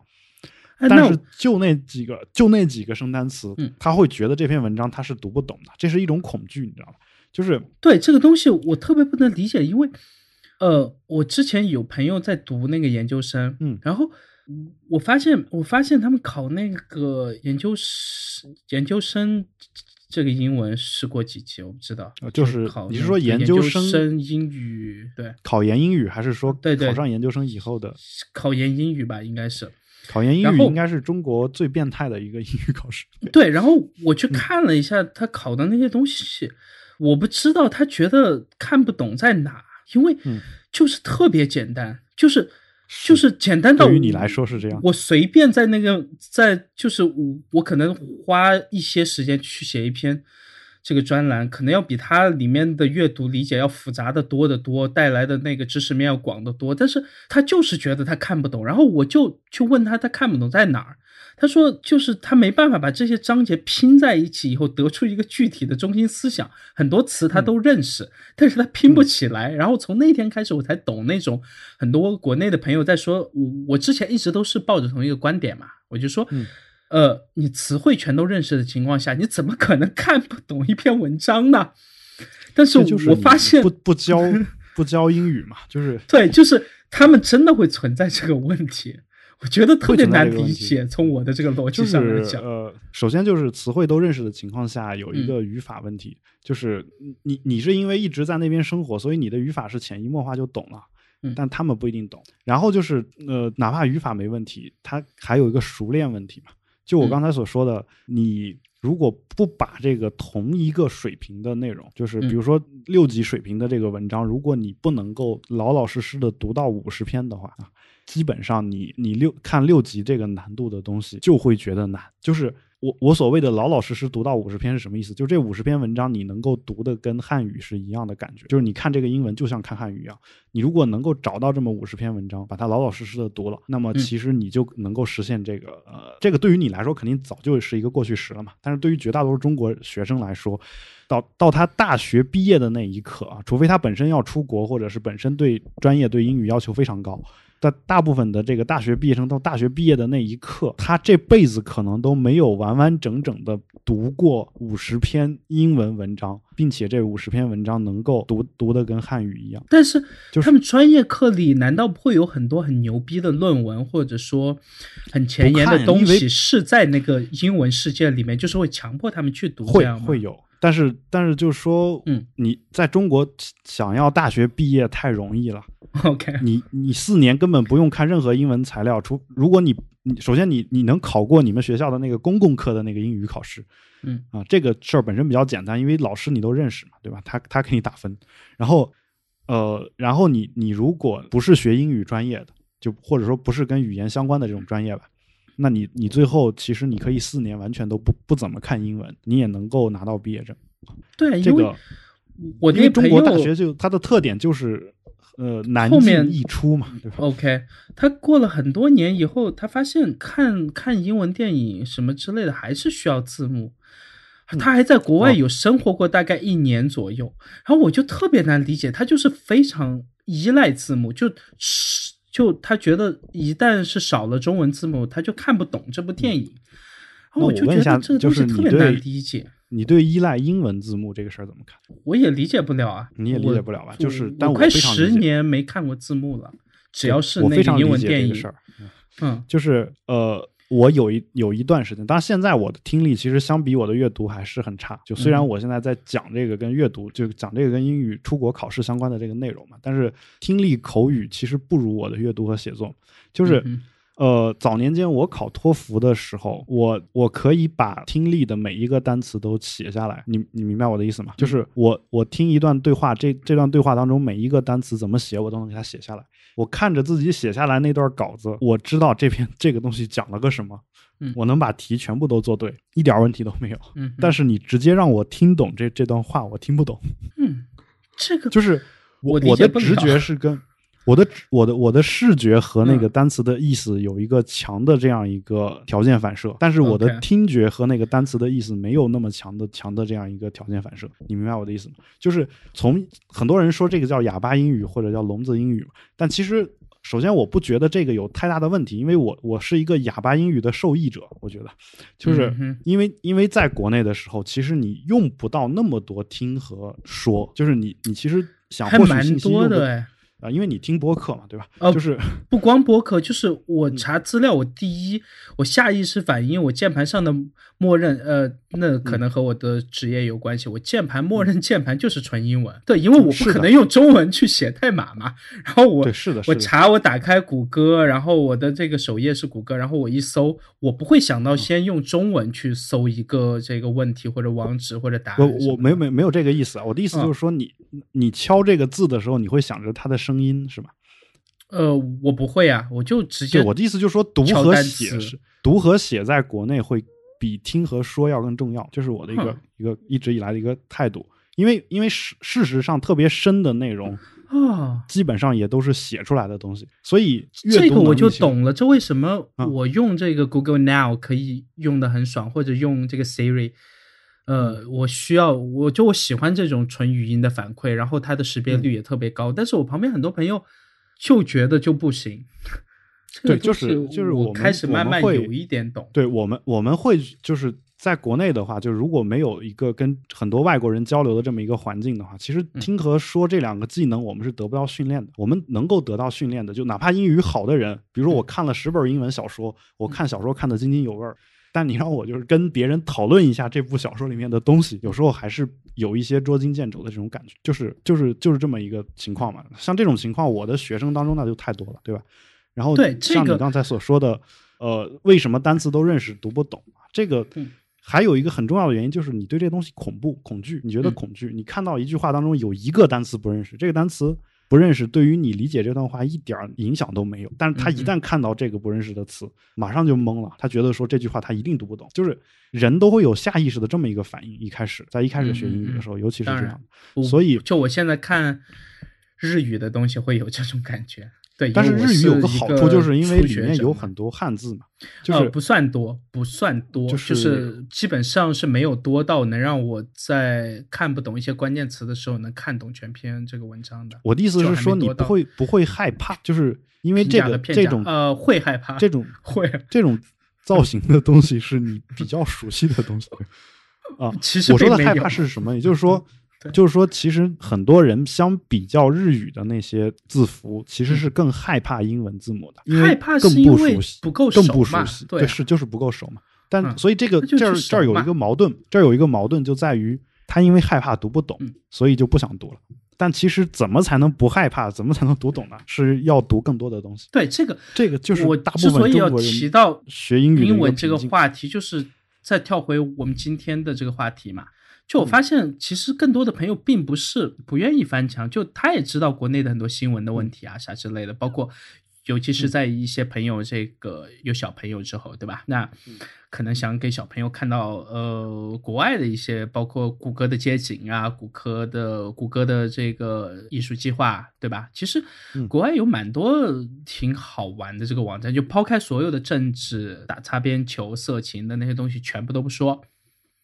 嗯呃，英文世界里面的好东西也是这个特别多的，对吧？嗯但是就会发现，他们很多时候，他们自己作为家长，就是过不了语言这关以后，他就不愿意翻了。他觉得还不如用百度，他用百度能用他最熟悉的语言，搜最快的搜到，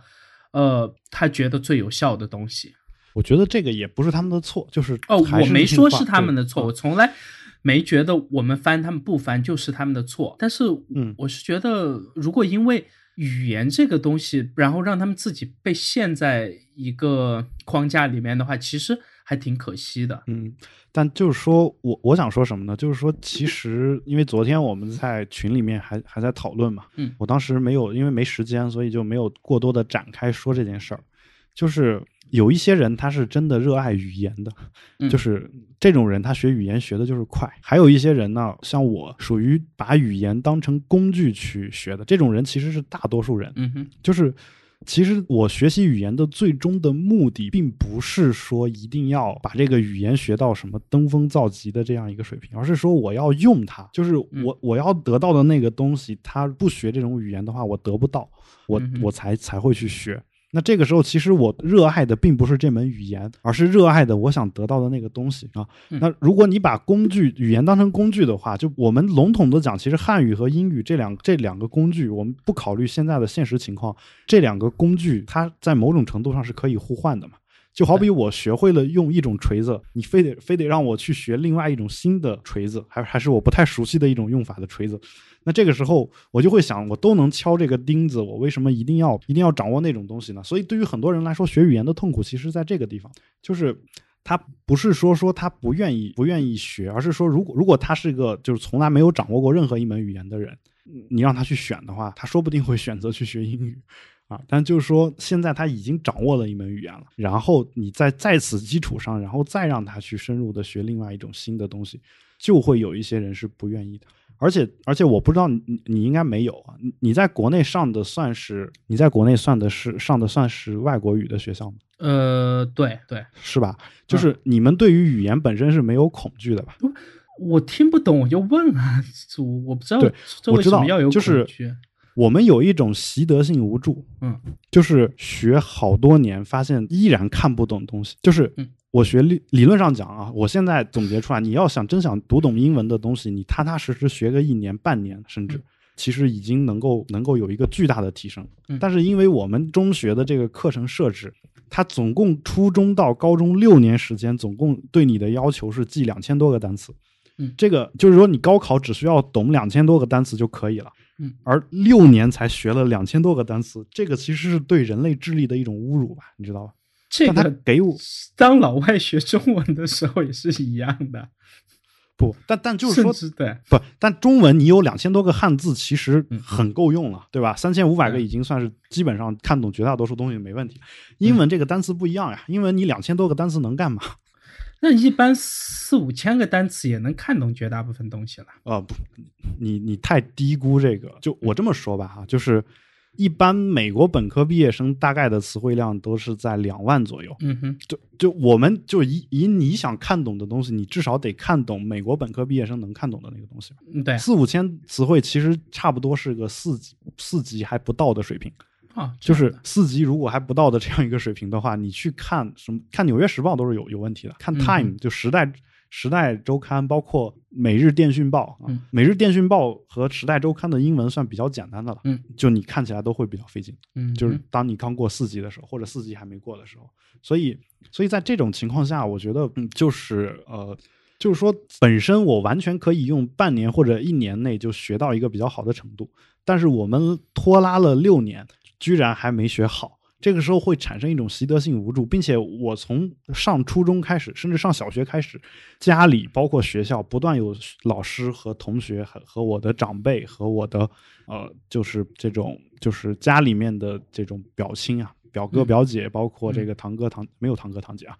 就是反正就是家里面这种，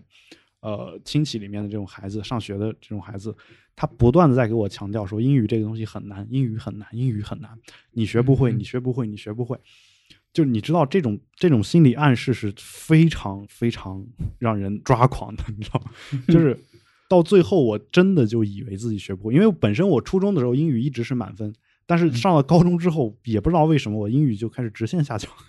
嗯 然后一直到高考的时候，高考我们那年题特别简单，理论上讲，你那那年考一百四十分的人有很多吧？我考了一百三十分啊，一百三十三分吧，大概是这个样子。然后呃，去了我们学校，我的英语被分到了最低的那一级班，就大概就经历了这么一个过程，而一直没有掌握到一个很好的学习英语的这样一个方法。到最后我要考四级的时候，全宿舍只有我一个人还专门准备了一下，就买了一套模考题，我嗯 就是买了一套这个考试真题，我试了一下。为什么？因为我是我是我们整个家族我知道的人里面唯一一个一次性通过四级考试。啊，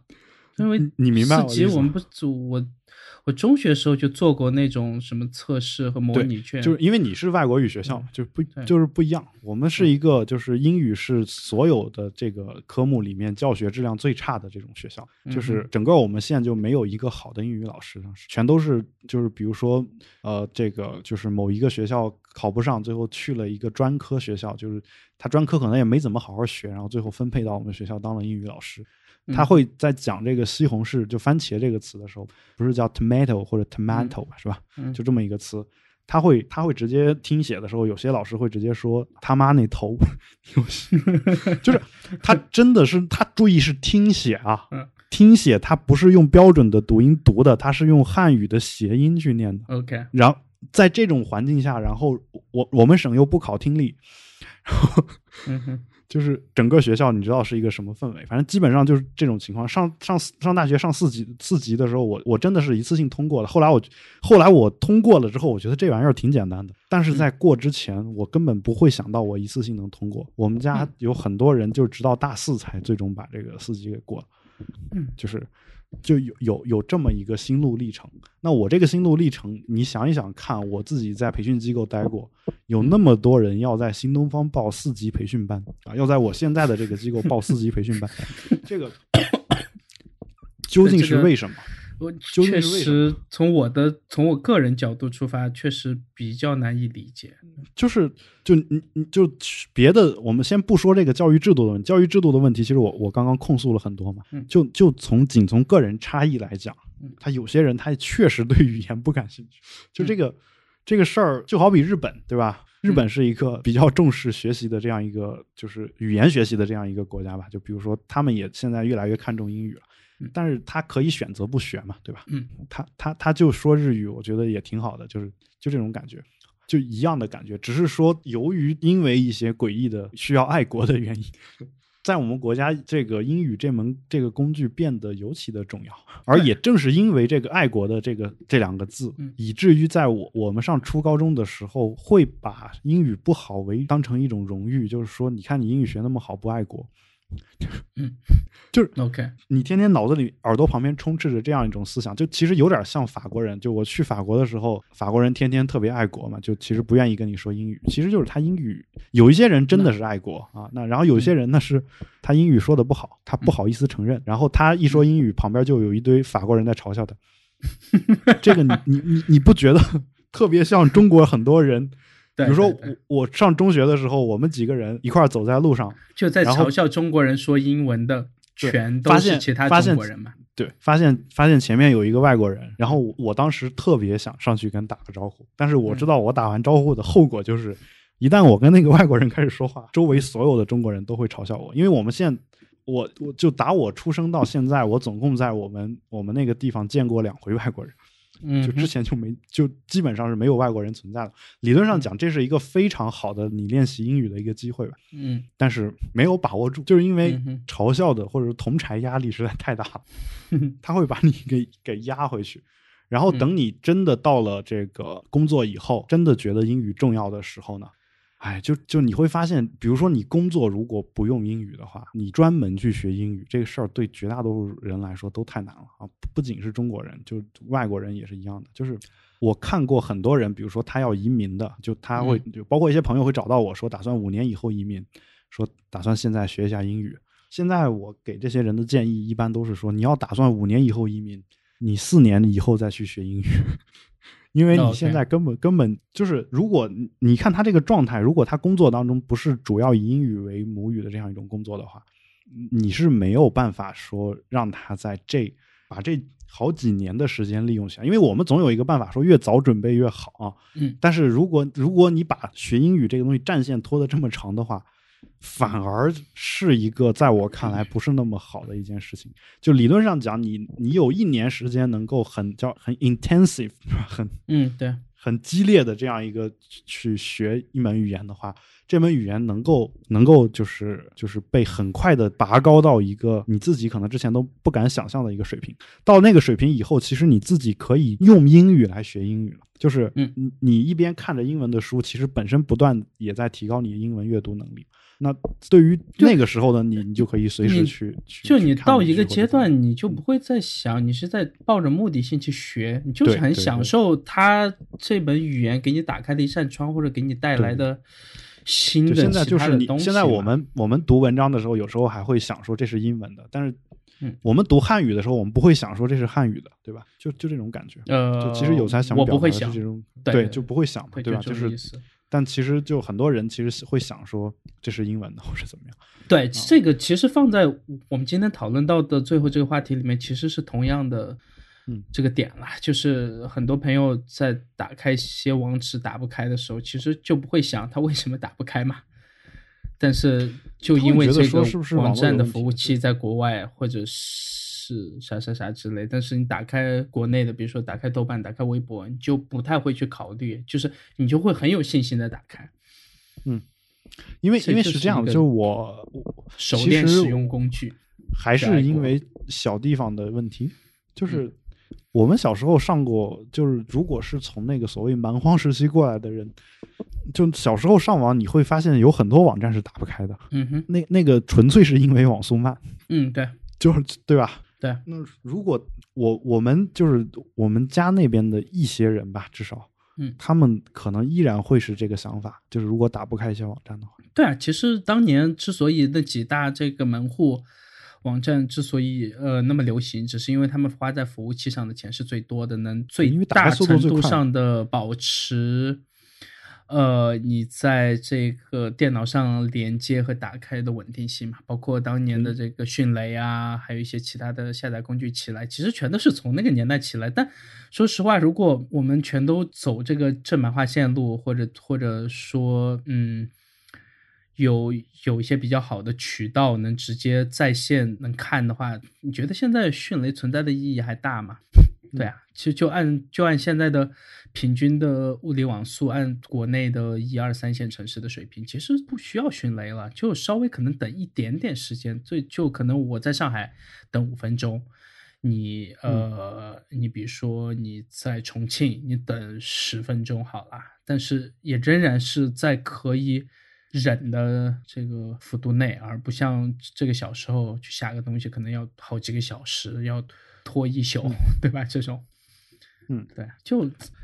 呃，还是建议大家就是抽空好好恶补一下这个语言，就哪怕你不用它来交流，也还是说能用它来多看一些我我其实我其实是这样的，就是我其实一直以来的态度都是，我可能跟有才没就在这一点上可能嗯不太一样啊。你可以嗯。把我当成把我的当成一个呃，就是另外一种思路吧，就是我们嗯。思路不太一样。就是我一直的态度就是说，听说读写这四个东西，你如果真没时间同时学好的话嗯，你是可以分开学的。嗯哼，就是可以分开学啊。这里面最容易学，或者说最可能也是最需要的，其实就是阅读。嗯哼，你你可以不，就是你日常生活中没有外国人，你周围的同事也不说英语，然后，但你是不是能先通过就是阅读的方式来给自己获取很多这种新的信息呢？就你要学的很多东西，其实都是英文的，是最新的嘛。就学术的前沿、最前沿的东西，其实都是英文。然后包括哪怕一些畅销书，包括一些技术方面的书籍，这些书籍呢，其实最早很多就是好一点的书籍，最早都是先出的英文的。那这个时候，你是不是可以通过这些东西先开始自己的一个英语？我一直觉得说，如果你不用的话，你根本学学不好。就这个东西，就你你一定要给自己设一个这个目标，说我一定要怎么怎么样。这个我是赞同的，但是呃，其他几个也可以在某一个程度之后能拾起来的话，会反哺你阅读起来以后的这就是个，包括语感，对吧？这样的东西。其实我想说的是什么呢？就是说，其实呃，绝大多数人听力听不懂，就是被很多人忽视的一个问题。其实不是他听力有问题，而是他词汇量不够。就是嗯哼，就是他他知道那单词，他知道那人发了哪几个音，但是他嗯不知道那那个单词什么意思，他不知道。就是嗯也就是说，嗯，很多人以为是自己听力问题，其实是还是你阅读的积累不太够。所以嗯，如果你能先把阅读做好的话，其实能解决一个很多人在听力方面很长时间解决不了的一个问题。这是我的一个想法，然后你就我我把这种做法叫做，其实一直把它叫做，因为一直在讲精益创业嘛，对吧？嗯，然后我一我把我的这种学习法叫精益学习法啊，就哎，你觉得那种就是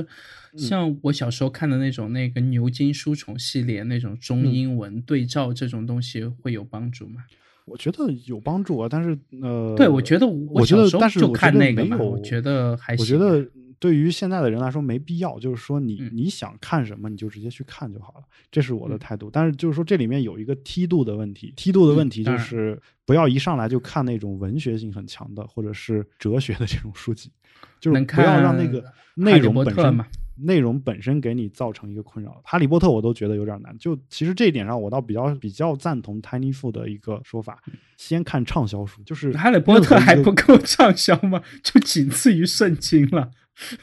就 呃，外国的畅销书都会写嗯说仅次于圣经啊，就是啊，我说的是类似这种呃，比如说什么，就是写硅谷的呀，什么这啊种，OK，就是就类似这种书更比较轻一口点的这种更口水一点的这样东西。更口水一点的，就是呃就类似这种书。这种书你你拿到，因为为什么畅为什么推荐畅销书呢？就是呃，我所谓的畅销书是那种短期畅销书，就是在我们看来，可能很多人觉得是垃圾书籍的这种东西，就是它的长期价值没有得到特别的强的一个认可啊。就也许它可能可以红个好几年，但是几年之后可能基本上没人提起这本书。我觉得这本书对于学英语来说其实特别适合，呃。嗯因为这种书的特点就是，第一卖卖出去很多本，第二就是买这种书的人都读了。你从这嗯两个角度，你能够看出一个特点来，就是其实这本书没什么难度，嗯哼，因为美国人他的英语水平也是分好多个档次的。对，当然，如果一本书被卖的数量特别多的话，那也就意味着在美国英语水平不那么好的人也能够读懂这本书。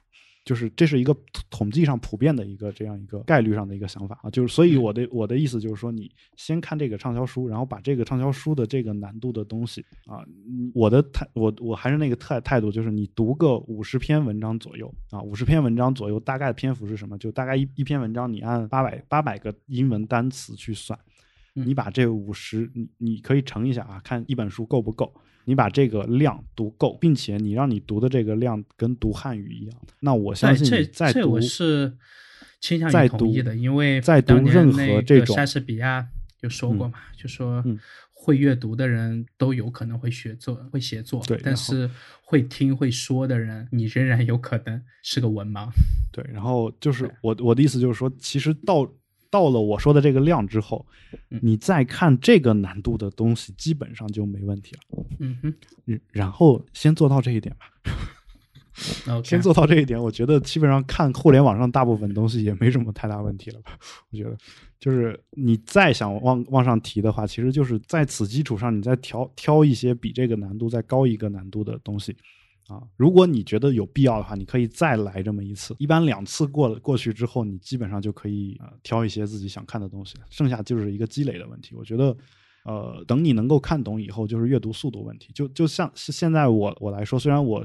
呃就是一直以来在讲这个出国考试嘛，但是我我感觉我的阅读速度其实还没有有才快，就是对，因为我一年看二十几本这个原版书。对，就是我我阅读速度是没有太快，对啊。我我一年看这个中文的书可能才有四五十本啊，英文肯定到不了二十本。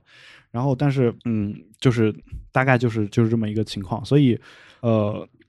就是阅读速度这个东西呢，它跟你读懂读不懂，其实可能关系都不是那么大。就是它只跟你的阅读量成正比，就是你阅读量上去了，阅读速度自然就上去。这个读过中文书的人都会有体会啊，就尤其是。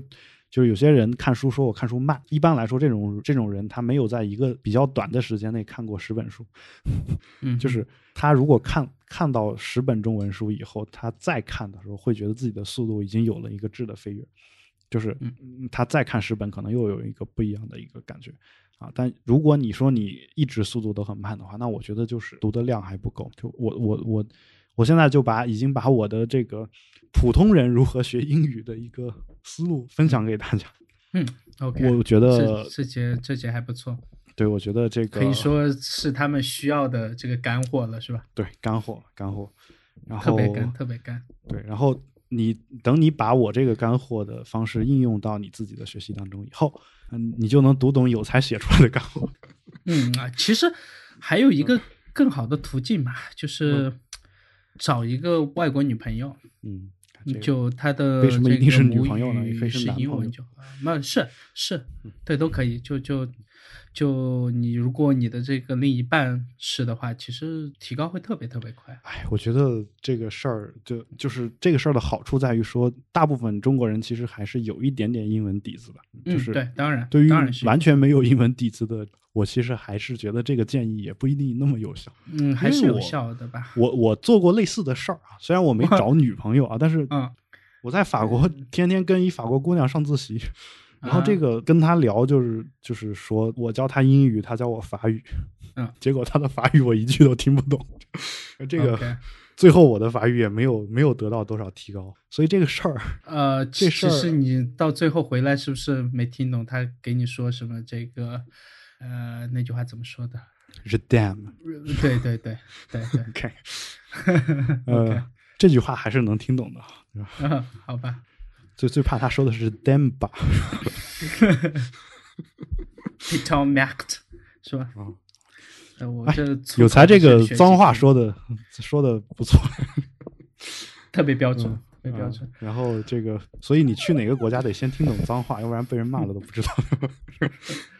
呃，在节目最后还是要纪念一下这个呃，除了 iPod Touch 之外的其他所有的 iPod 吗？是对，然后还是 Apple Shuffle 还在架吗？呃，好像都下了吧。我我我其实还不太确定啊，就是因为呃呃，其实我们已经很久没有去关注这个东西。对，因为嗯，苹果自己也不关注啊，这个和其他人也没关系。对对，然后然后其实你会发现，渐渐的这个东西就不不出现在他们的发布会上。就是对，都其实都不是渐渐的，都有几年了吧？呃，iPod Touch 是一五年，一五年最后更新的，还在用 A 八的处理器还是 A 几，我忘了。对，就就我其实一直实一直想想要的就是它 iPod Touch 如果能上网的话，嗯我就可以买一个 iPhone，买一个 iPod Touch，然后嗯相当于主力机和备用机。就 呃，你的意思是，如果 Apple Touch 也能插这个 SIM 卡？对，不一定，它可以虚拟 SIM 卡嘛，就反正能让我在随时随地保持联网就行。我也不想说共享热点，那还有谁去买更 贵的 iPhone？这个当年的争论已经出现了很多次了呀。对啊哎，当年我记得是有这样的创业公司，是有这样的类似于苹果皮贴加，对对对对对对，就然后在后面一个壳子嘛，然后你插这个 SIM 卡进去是可以呃变相达到，但是仍然和 iPhone 不是同一个东西嘛，对啊，就所以其实我觉得苹果一直不更新包括配置啊、摄像头啊一些核心的组件差距还挺大。可能觉得是有些人他买一个两三百块钱的安卓手机，嗯，然后共享热点，然后带着 iPod Touch 当 iPhone 用，也有可能有有这种情况。嗯但我最近看到一个那个 poll 嘛，应该是呃 nine to five nine to five 呃 Mac 上的一个 poll，就说如果苹果在某一天突然推出一款这个嗯 iPad，、然后这种小尺寸的只有一个功能，就是让你在电脑上面一次性设置，呃。好，你的这个 Apple Music，或者是再接入这个 Podcasts，或者说只有 Apple Music 吧，然后再配上这个 Siri 去控制它，就是只只是一个纯的能联网，而且只能连 Apple Music 这样一个纯音乐播放器的话，还会有多少人去买？然后我仔细想了一下，这个是挺合理的一个场景和需求嘛。我是会买的，就是而且我只会买这个最小版的那个 Apple Shuffle，就是我觉得那个简直完美，就是再配一个这个蓝牙，对吧？嗯它只要能让我用我现在的这个呃所有，不管是从 AirPods 到其他的这个 BOSS 的耳机的话，我觉得就我不会拿手机听歌了吧，因为手机可能很多时候。音频的输入和输出至少在 iPhone 上只能有一个在前台嘛，对吧？我觉得那可能我可能会用手机的音频去做其他事儿。我我其实一直觉得他们设计的一个巅峰是当年的 Nano 的那个方的那个那一代六代吧，好像。哦 OK，对，那个我觉得它大小其实跟 Shuffle 也差不了多少，还是差一些的，还是会会大一点，但是我我夹在身上其实没有任何的不适感，就是呃，对，OK，但是它加不了，它不像那个 Shuffle 就自带一个这个它自带的呀，它自啊，我买过呀，有吗？对，当然了，对我我我都不知道我买具具体说的是哪款啊，是一款那个长方形的吗？不是不是长方哦形的，正方形，正方 Nano 六，你可以搜一下，在网上应该是。实在想不起来了。对，然后那一款是我买的第一款的苹果设备，就是其实是哦，OK，那我就很早，我是那个 Nano 一还是二啊？对，就反正 Nano 六那稍微那一款早一点。那款呃那那款苹果的那个播放器，它是一个触摸屏的嘛，然后还可以旋转，然后能夹在牛仔裤上。然后你在 Google 上其实现在还是能搜出来的。当年还有人把它给直接加一个表带戴在手腕上，就啊，我知道了，我知道了，我知道。但是那款不是，我觉得设计还挺失败的呀。我觉得，因为那个屏幕啊太小了，就是你去滑动的时候会感觉就像类似于给 Apple Watch 做了一个试水这样的感觉，对吧？但是其实你嗯，你想一想，就是其实呃，你 Shuffle 都能接受，那这个其实也是能接受。Shuffle 的意思就在它这个单词上，就是它是很随机的呀。哦，对啊，这个就是我听歌是彻底是乱序的，然后嗯。我就很随机的往里面塞这个我在 iTunes 里可能排名，嗯。呃，从就从五星到四星到三星这样排下去嘛，然后就是嗯。次次很随机的换个一两百首进去，然后次次跑步的时候就这样听，但确实现在接受不了这个有线耳机了嘛。其实嗯要是还能戴有线耳机的话，我还是挺愿意跑步就戴它，因为舒服啊，就是完全感受不到任何重量，就夹在身体的任何部位都 OK，嗯对，还蛮爽。就是在有 Apple Watch 之前，它应该是我最喜欢的一个呃运动出街的设备。对，我其实买过买过 iPod Nano、Shuffle、Classic、嗯 Touch，其实都买过，好像都买过我也全都有买过，但是就都买的不是同一代呃。还有 两款在家吧，应该我不知道，嗯应应该还有一款那个经典红色版、红黑版的那款哇 iPod，呃，是那个 YouTube 的那个，对对对，对，那对那个三十 GB 吧，我记啊得容量是。然后到那里面，现在因为嗯买那款时候还送一盘那个 YouTube 当年最经典的那张这个新专辑嘛，然后。嗯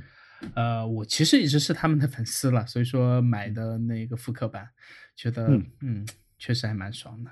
然好吧后还有一款其他什么留着，对那我但现在就是找不到地方去换这个新电池，因为我记得好像上次回去摸的时候，电池好像快坏了。淘宝上有，嗯你你敢换吗？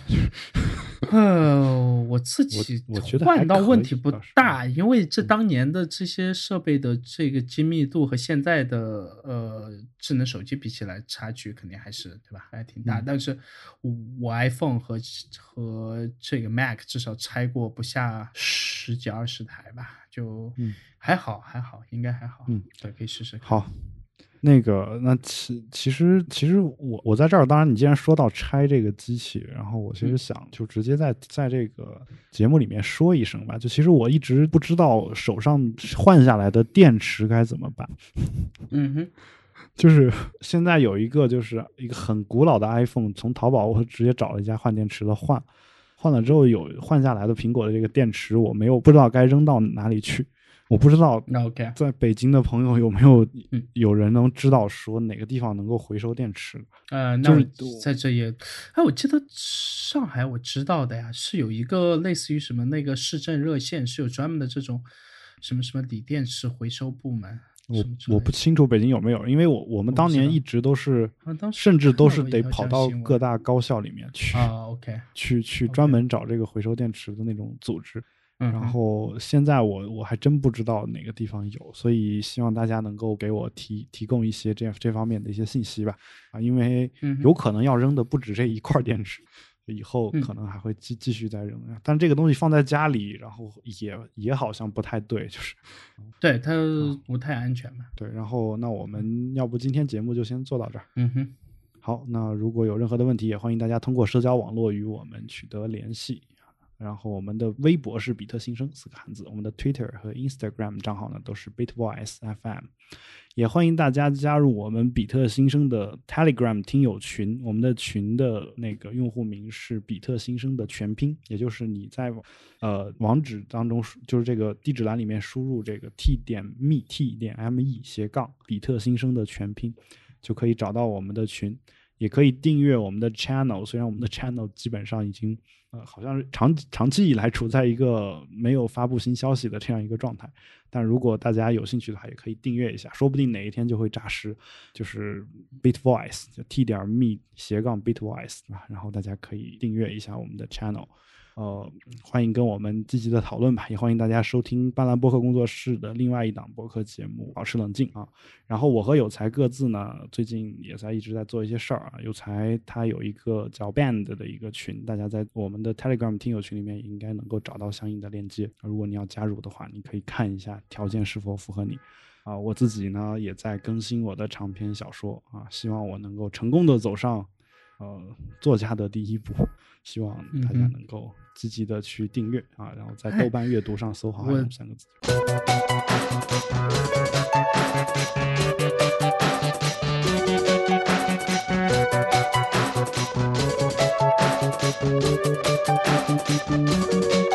可以，对我大概看你这小说看了一点点，然后我觉得你要是用纯英文写，说不定在英文世界出版的话，你就富了呀。是吗？对啊，是因为国内这出版社确实是比较坑的。呃，其实现在呃啊、这个再说吧啊，有才不是想给我翻译嘛，OK，从长我觉得你你这里面有些东西不太好翻译，就是像类似于这个《三体》里面那些东西，可能翻译不到那么传神吧。这个咱们从长计议哈。你要真能翻译到英文世界，并且能够出版的话啊，我们且不说能挣多少钱吧，咱们能出版的话，那我们就一人一半呗。好，好，这个这个到时候我会记得记得你这句话的。好的，好的啊，就是只要这个最后授权还在我手上的话，因为现在 我放在豆瓣阅读上，相当于因为国内这都比较霸王条款嘛，但因为但也没办法，相当于我把我的几乎所有的权利都都交给他们了，至少在在这几年的时间是这个样子，对吧？所以，但你不会说全部都在上面这个抛出来吧？呃，我我会，然后有可能会就是等它完结以后可能会。呃，完结以后可能会就是他那边会有一个定价，然后就可以出售，然后呃也也会就是完结以后也会有可能有多种可能吧，就比如说呃真正的就是找一个出版社彻底把它给出版出来啊，无论是纸质书还是其他的电子书啊，也有可能比如说去做一些影视改编之类的这样这这样的一些可能性。但这些可能性呢，其实都依赖于啊，怎么说呢？依赖于各位的好评以及订阅的人数。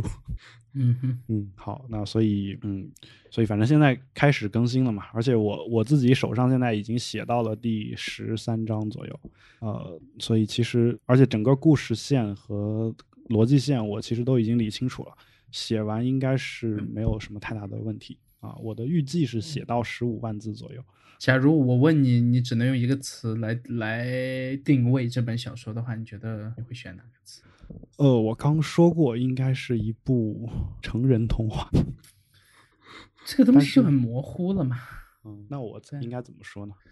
我我想用想用一四个字来定位，但是定位完了之后，我估计很多人就丧失了阅读兴趣了，叫自我教育。OK，对，然后，但它其实，嗯，怎么说呢？就是。我可以做一个类比吧，就是其实我想写的是类似田中方树的写出来的那种东西的感觉。呃，我我好像没怎么看过他的东西，就是他写的是一部推理呃科幻小说，叫《银河英雄传说》。嗯哼，你看他写的是未来的事情，但他其实写的是人类的历史。然后你看他写的所有的科幻小说不全都是这样，包括这个。然后呃，但他其实大战嘛。里面里面会讲到很多这种对于我们人类政治制度的一些反思。那我这本小说呢，其实表面上写的是一个冒险故事啊，或者说一个呃出乎意料的这样一个惊奇的故事。实际上，嗯，背后有更多的就是一个人成长过程当中怎么去自我进化的吧。就你终于把这个词给我逼出来了。其实我我这个小说你可以理解成是一个人的进化，用一个词概括就是自我进化。OK。对，我觉得这个词也许能够吸引一些人的一些就是想看的那个欲望吧，而且同时我觉得概括这本书也是比较精准。好吧，那我就强迫自己下个豆瓣阅读的 app，然后看看吧，因为我之前看的那些是在网页上面看的。嗯，网页也可以看，没没关系，我现在的。我争取豆瓣阅读的这个排版好像相对要好一点。呃，已经呃，就是已已经改改过很多次了，现在应该算是呃，就是我我最欣慰的一点是它的那个，比如直角引号，它通常来说，因为中国的中文的这个引号引号开就是左左左引号，嗯，它其实是会在一个格子的靠右半部分。那这个时候，如果这个引号出现在一段话的开头的话。左这个段话的开头就会诡异的空出半格左右的距离来，对吧？嗯嗯。通通常这个网页上经常会出现这种情况，我非常欣慰的发现，豆瓣阅读好像把这半格给你顶过去了，也就是说，它做了一些微调，就 kerning 这种东西。OK，就是我我我觉得就是可能大家呃就在这方面的细节，我觉得还是挺好的。就是还有一点就是豆瓣这个。网站我一直觉得他一直自顾自的在做一些事儿，这个事儿自顾自的这个特点，我觉得本身就挺酷的，就是嗯是对对，所以没觉得他不酷，只是呃，只是你不想下一个额外的想办法赚点钱。我 感觉就是，我还挺想他接着往下走，走长走远一点。嗯，但好的。发现他现在还是在做一些和其他网站挺类似的事儿，就是请点明星拍视频啊。然后，但但但但他现在开的这个付费音频的节目，我觉得还不错啊。对，算是中文圈子里面我比较喜欢的吧。就是虽然我也没有特太多的听过类似的东西，但因为就是说，呃，我总觉得就是大家现在的付费的音频节目也好，包括知识付费的这种东西也好，它太强调所谓的那个干货，嗯哼，就是就是这个事儿，我其实一直以来不是那么的就就特别好的感觉，就是对这件事情特别诡异的是，呃，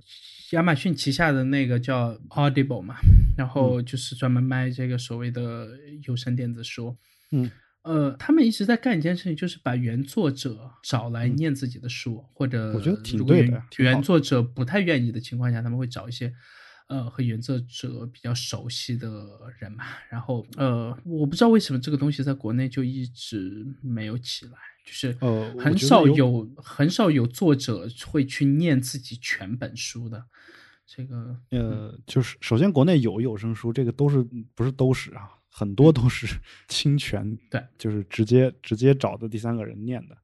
然嗯后我见到过各很多这种有这种想法的人，包括前段时间有一个日本的朋友，日本回来的朋友，然后还跟我说，呃，说他其实就想写一本书，然后自己念。嗯哼，然然后我说我其实也是这个想法，但就好像嗯国内的这些出版渠道没有提供这样一个可能性吧，就是嗯亚马逊中国好像也没有这么干过。对，反正是什么我们之前有骂过的一些平台尝试做这些事情，但是仍然绝大部分我发现在上面不太靠谱。就所以，我其实我心里面暗暗藏着一个想法，就是如果这本书真的能够顺利出版，并且各方面条件都允许的话，我是愿意去把它给念一遍，然后做成嗯所谓的有声书把它放出来。嗯哼，就是到时候我们看一下这个条件，就各方面的条件是否允许，因为呃，而且就之前比如说像乔治奥威尔的《动物庄园》，如果如果出版方同意的话，其实我也可以考虑把它做成电子版啊，就是对，你知道就在中区的这个亚马逊上的有声书，因为不存在所谓的嗯 Audible 是这个可订阅的账户嘛，呃，所以嗯说他们用了一种方式，就直接给你发录好的音频 CD。嗯然对后 我之前有诡异的买过两张，然后还蛮贵的。嗯我七十多块钱买过一本书，然后也给我寄来一张光盘，然后 然后就就关键是我没光驱啊，这个 呃，我还是有那种对我我有外接的那种，但是，对。但是嗯他寄到我单位，我又不想把那个书再背回来，然后或者把那盘再拿回来，这事儿比嗯较比较比较难受，就是。啊而且我其实我一直还听听播客是可以的，但听有声书暂时我没练出来，就是我没有练到说能够嗯完全做到听了后面不会忘了前面这这个问题。我我之前有尝试过某种，程度上和看书一样嘛。对，我之前尝试过，就是呃，尤其是我听外国小说的时候，那个人名字又比较复杂，然后啊、对，这个名字这方面确实，呃，是个比较麻烦的事儿。对，然后就是听到后面我就不知道这说的是谁了，就是就对，样要是有那种比如说相对专业的，像那个像这个 BBC 这些年很出名的一些类似于呃广播剧这样的东西嘛，就是他们请一些种比较专业的，我我特别喜欢这个声优。会换各种角色的这个嗓音嘛，这个嗯我觉得就比较好区分。但是就 Audible 上面，我到现在还在订嘛，但是我嗯最近听的比较少一点，之前一一个月能听两本吧，然后呃再难的我也能听，大概最长听过一次实体书有一千多页了。啊，我我我问你一个问题啊，嗯就是呃，经常有一种写对话的方式是，这个人说一句直接用引号引起来，下一段是嗯下个人说的一句话，嗯直接用引号引起来。这个过程当中可能有连续十几句上面没有写谁说的这个话，嗯他读的时候是连续的把这十几段内容都读下来。呃，看读的人吧，如果是原作者的话，他自己知道怎么去控制，对，嗯，就是因为。这种就比较恐怖，就是说，嗯，其实是一段对话，但是一个人念下来好像是一个人在说话一样。那 OK，就就嗯对这个这个确实是有声书，至少目前这个形态上面和广播剧的一个挺大的区别。就对，所以就是有时候我听听可能不太适合看一些啊，比如说那，不是就就不是小说的其他的东西，我觉得还是可以。就是呃，比如说，我们就就拿有台一一天世界来说，嗯他的那个李如一做的那个一分世界的那个 Telegram，嗯他经常会把他自己写的文章念一遍，因为他写的文章又不是就是至少里面对话没有太多啊，基本上是他一个人写的一个观点嘛，对吧？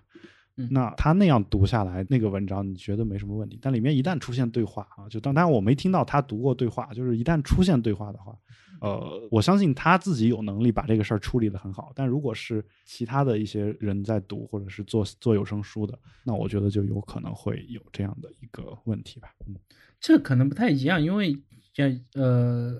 亚马逊那边在请这些作者去录音的时候，其实是有专门的这个类似于什么配音演员或者念台本会有指导是吧在，对对对，就是还是挺专业的，我倒是在一道这个个很专业的这个录音棚录的。纽约客的每一篇文章或者大部分嗯文章前面都会有一段音频，嗯哼，这个音频其实就是那个一般来说也是找的这个作者读的全文，嗯嗯，对的，就是也也有这个这个服务好像。嗯，而而且他会好，好像是他自己本身也有个播客吧，我记得是。有有，就是他们有好几档，有好几有谈书的，有谈观点、谈政治各种。对，然后其实谈食物大家如果有兴趣，也可以去听一听这些东西啊。就是还有个办法，就是我觉得我们之前其实，在自己的呃微博上有推荐过的，就是我们那个比特先生的官微，可以去对然后大家大家其实就结合我我们几刚刚的这个前面的节目正文当中分享的呃那个学英语的方法，你其实可以一边听着这个作者自己读，一边看他写的文章。啊，对，我觉得这个对于学英语可能有有也有很很很大的一个帮助嘛，因为我之前这有点像，就是你之前听那个什么 VOA 啊，什么 BBC，它嗯哼有有有这个听力材，我们所谓的听力材料，其实就是它的那个新播出来的新闻。有些新闻其实也是会配有这个英文的这个文本的，对吧？嗯就是其实就很多中国人练英语听力是从新闻英语开始练起的，到最嗯后有些人说话都跟新闻的那个播音的腔调有点像，就是就那种感觉啊，就是我觉得还挺好的，就是就挺好的抑扬顿挫会特别就是重嘛。我我其实问过一个在国内做同声传译的英国人，嗯就是他其实也是我朋友的一个丈夫嘛，就是他他就跟我说说中国他遇到就是他因为经常出席一些国际场合，就国际活动的这种场合，一般来说就是中中方这边也会有一个同声传译。就他们会交流，他会发现说很多中国的这种翻译，因为学英语的时候用了某个材料，嗯就比如他用了《老友记》来学这个英语，经常经常会在一些比较正式的场合说出一，就是翻译出一些比较这种，就是很这个随意和生活化的词。对对对，会有甚至会有一些幽默搞笑的这种滑稽搞笑的这种词出来。对啊他说经常会遇到这个情况，但但就是说，但那个人自己浑然不觉，他认为就应该这么翻译。他说他说他他这是他的一个观点，但他本身是英国人，英国人呃是不是本身就没有美国人那么随意呢？我觉得也是一个值得考量的一个问问题吧，就是嗯嗯，嗯，当然他是从小在比利时学上学的一个英国人，然后对我今天今天上午从酒店走之前，呃，还就洗澡之前随意就打开这个电视机，就我家里是没有电视机的嘛，然后、嗯呃看到电视机还挺新奇的，然后就打开电视机，呃一打开是国际频道嘛，然后就在播呃主席在讲话，嗯对，然后呃，国际频道就是直接走那个同声传译，期间在我耳朵可分辨的范围内换了三个人，嗯呃，可能是他们太累还是其他什么原因，但是这个嗓音和口音是完全不一样的。嗯然后其中有一个人有很明显的这个 Chinglish 的腔调，嗯然后卡顿特别严重。哦，我不是还发了条这个微博，说怀嗯疑他是走后门进去的，因为很多词确实就就照理说这种提前写好的稿，他们应该是呃对吧？照着念的就是对对对，就这个我不知道他为什么就去，就相当于是听某个人讲话，那个人讲话的时间就是你所谓的这个时间轴嘛。那你只是嗯起到一个字幕能和他时间轴能对得上的这个功能性而已。但这个功能性他们都起不到，而且好多音也念的不是特别清楚，而且也分不清是美音还是英音还是澳音，这个我其他任何觉得不是太大问题啊，就是就是有很明显的那种 Chinglish 的音。嗯，就是。中国腔 How do you think？别 对，然后 in recently years，呃，倒嗯倒没有这么严重重，因为因为我记得是央视有一个人去采访一个非洲的一个，应该是非洲的一个某国的一个官员吧，就说的是跟跟我刚才类似的那种语英语，嗯然后那嗯个东西都那没有他们的那个口音还是不太一样，还是不啊太一样，他们的这个鼻音会比我们重一些。嗯，就是他不是我的意思，不是说那个非洲人是这种，就采访那个非洲人的中国人，嗯哼，他他是这个，就我刚才说的那个口音。然后那个非洲人一脸淡定，你知道吗？那人 这边问完问题，那边马上就接接着就可以回答。我说这人听力真好，不是这 不是，其实中国英文是呃亚洲这边英文里面口音比较好懂的了，比较好懂。它不一定标准，但它好懂。你说这个印度音，这一开口就是 How many times should I tell you I'm not from Pakistan, I'm from India？就是、对牛逼我这段这个模仿还行吧？嗯，还行。对，还要加上这个摇头晃脑嘛。嗯对，呃，就是我我我加上日本人和韩国人的感觉。其实我我我到后期印度英语也听的不是特别的，就是清楚，懂就是我一直都听的还挺清楚的。我我刚去法国的时候，带我就是就是刚给我介绍的当时的几个博士生都是印度人，OK，跟他们交流这个十句里面能听懂一句，这个就很不容易。还行。不过只要是呃吃的咖喱还不够。嗯，不过就是在在法国的时候，我倒真的觉得中国的口音算是比较小的，就法国人自己的，包括意大利人啊，这说话口音其实就都挺重，嗯，其实挺好。懂的，我们的英对，然后后来呃，就是你刚刚说到那个同声传译的问题啊，就我觉得、嗯那问题是他那根本就不是同声传译，他那是念稿啊。对，其实还有一个源传译应该是什么答记者问那种场合。我觉得其实还有一个问题是是说，中国的那个政府的社论性的那种东西，嗯。特别难很难翻译。对对对，就是就是，比如你看《中国日报》，有些人用《中国日报》学英语嘛，嗯，但其实你学的其实很多都不应该是特别纯正的英语，嗯哼。就是嗯。不是说有些英文表达不对啊，比如说我们最经常说的一个词叫 point out，是吧？就是嗯。指出，嗯。这个某某领导当场指出，这个这个表达在国外好像很少见吧，对吧？就是呃，对，但因为国 point 外从来不会用手去指啊。对 point out 这个词词其实英文里是有的，嗯但是你如果写文章老是说谁谁谁指出这么去写，用这个词的话，在外国人看来好像就是不是那么地道的这种感觉。对，而且只要是一翻译叫这个同志们，然后就用这个 come right，然后一听，哦，这个词就是很共产主义啊，因为在国外基本上你一辈子也听不到这个词啊，就没有没有，这就是 你只能这么翻译啊，就是 没有，我就我就要我的话，我就翻译成这个 guys，guys，对啊，这个翻译完你不觉得很本土吗？同志们体体体现不出你们志同道合，应该是，comrade，可能 gays gays，好基友。嗯，OK，这个，然后不是 gay friend，OK，然后呃，其实是什么意思呢？就是呃，我感觉是中国其实有时候也在想办法改变这个国外的这种形象吧。就是当然最近他有没有这个想法就另说了，因为改变？他们不是每年花好几千万在那个呃纽约的时代广场投放这个 CPC 的广告嘛？嗯，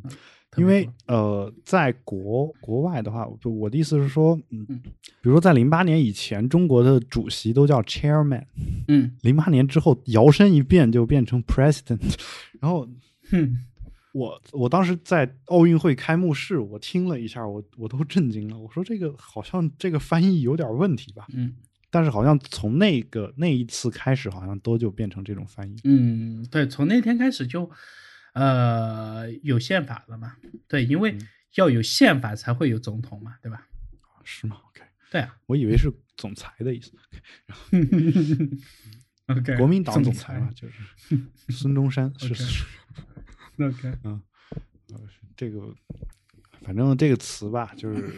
在美国人看来，可能这个词它就是这一个意思嘛，对吧？嗯 中国它硬没有，硬其实也还好啦。比如说这一个校长也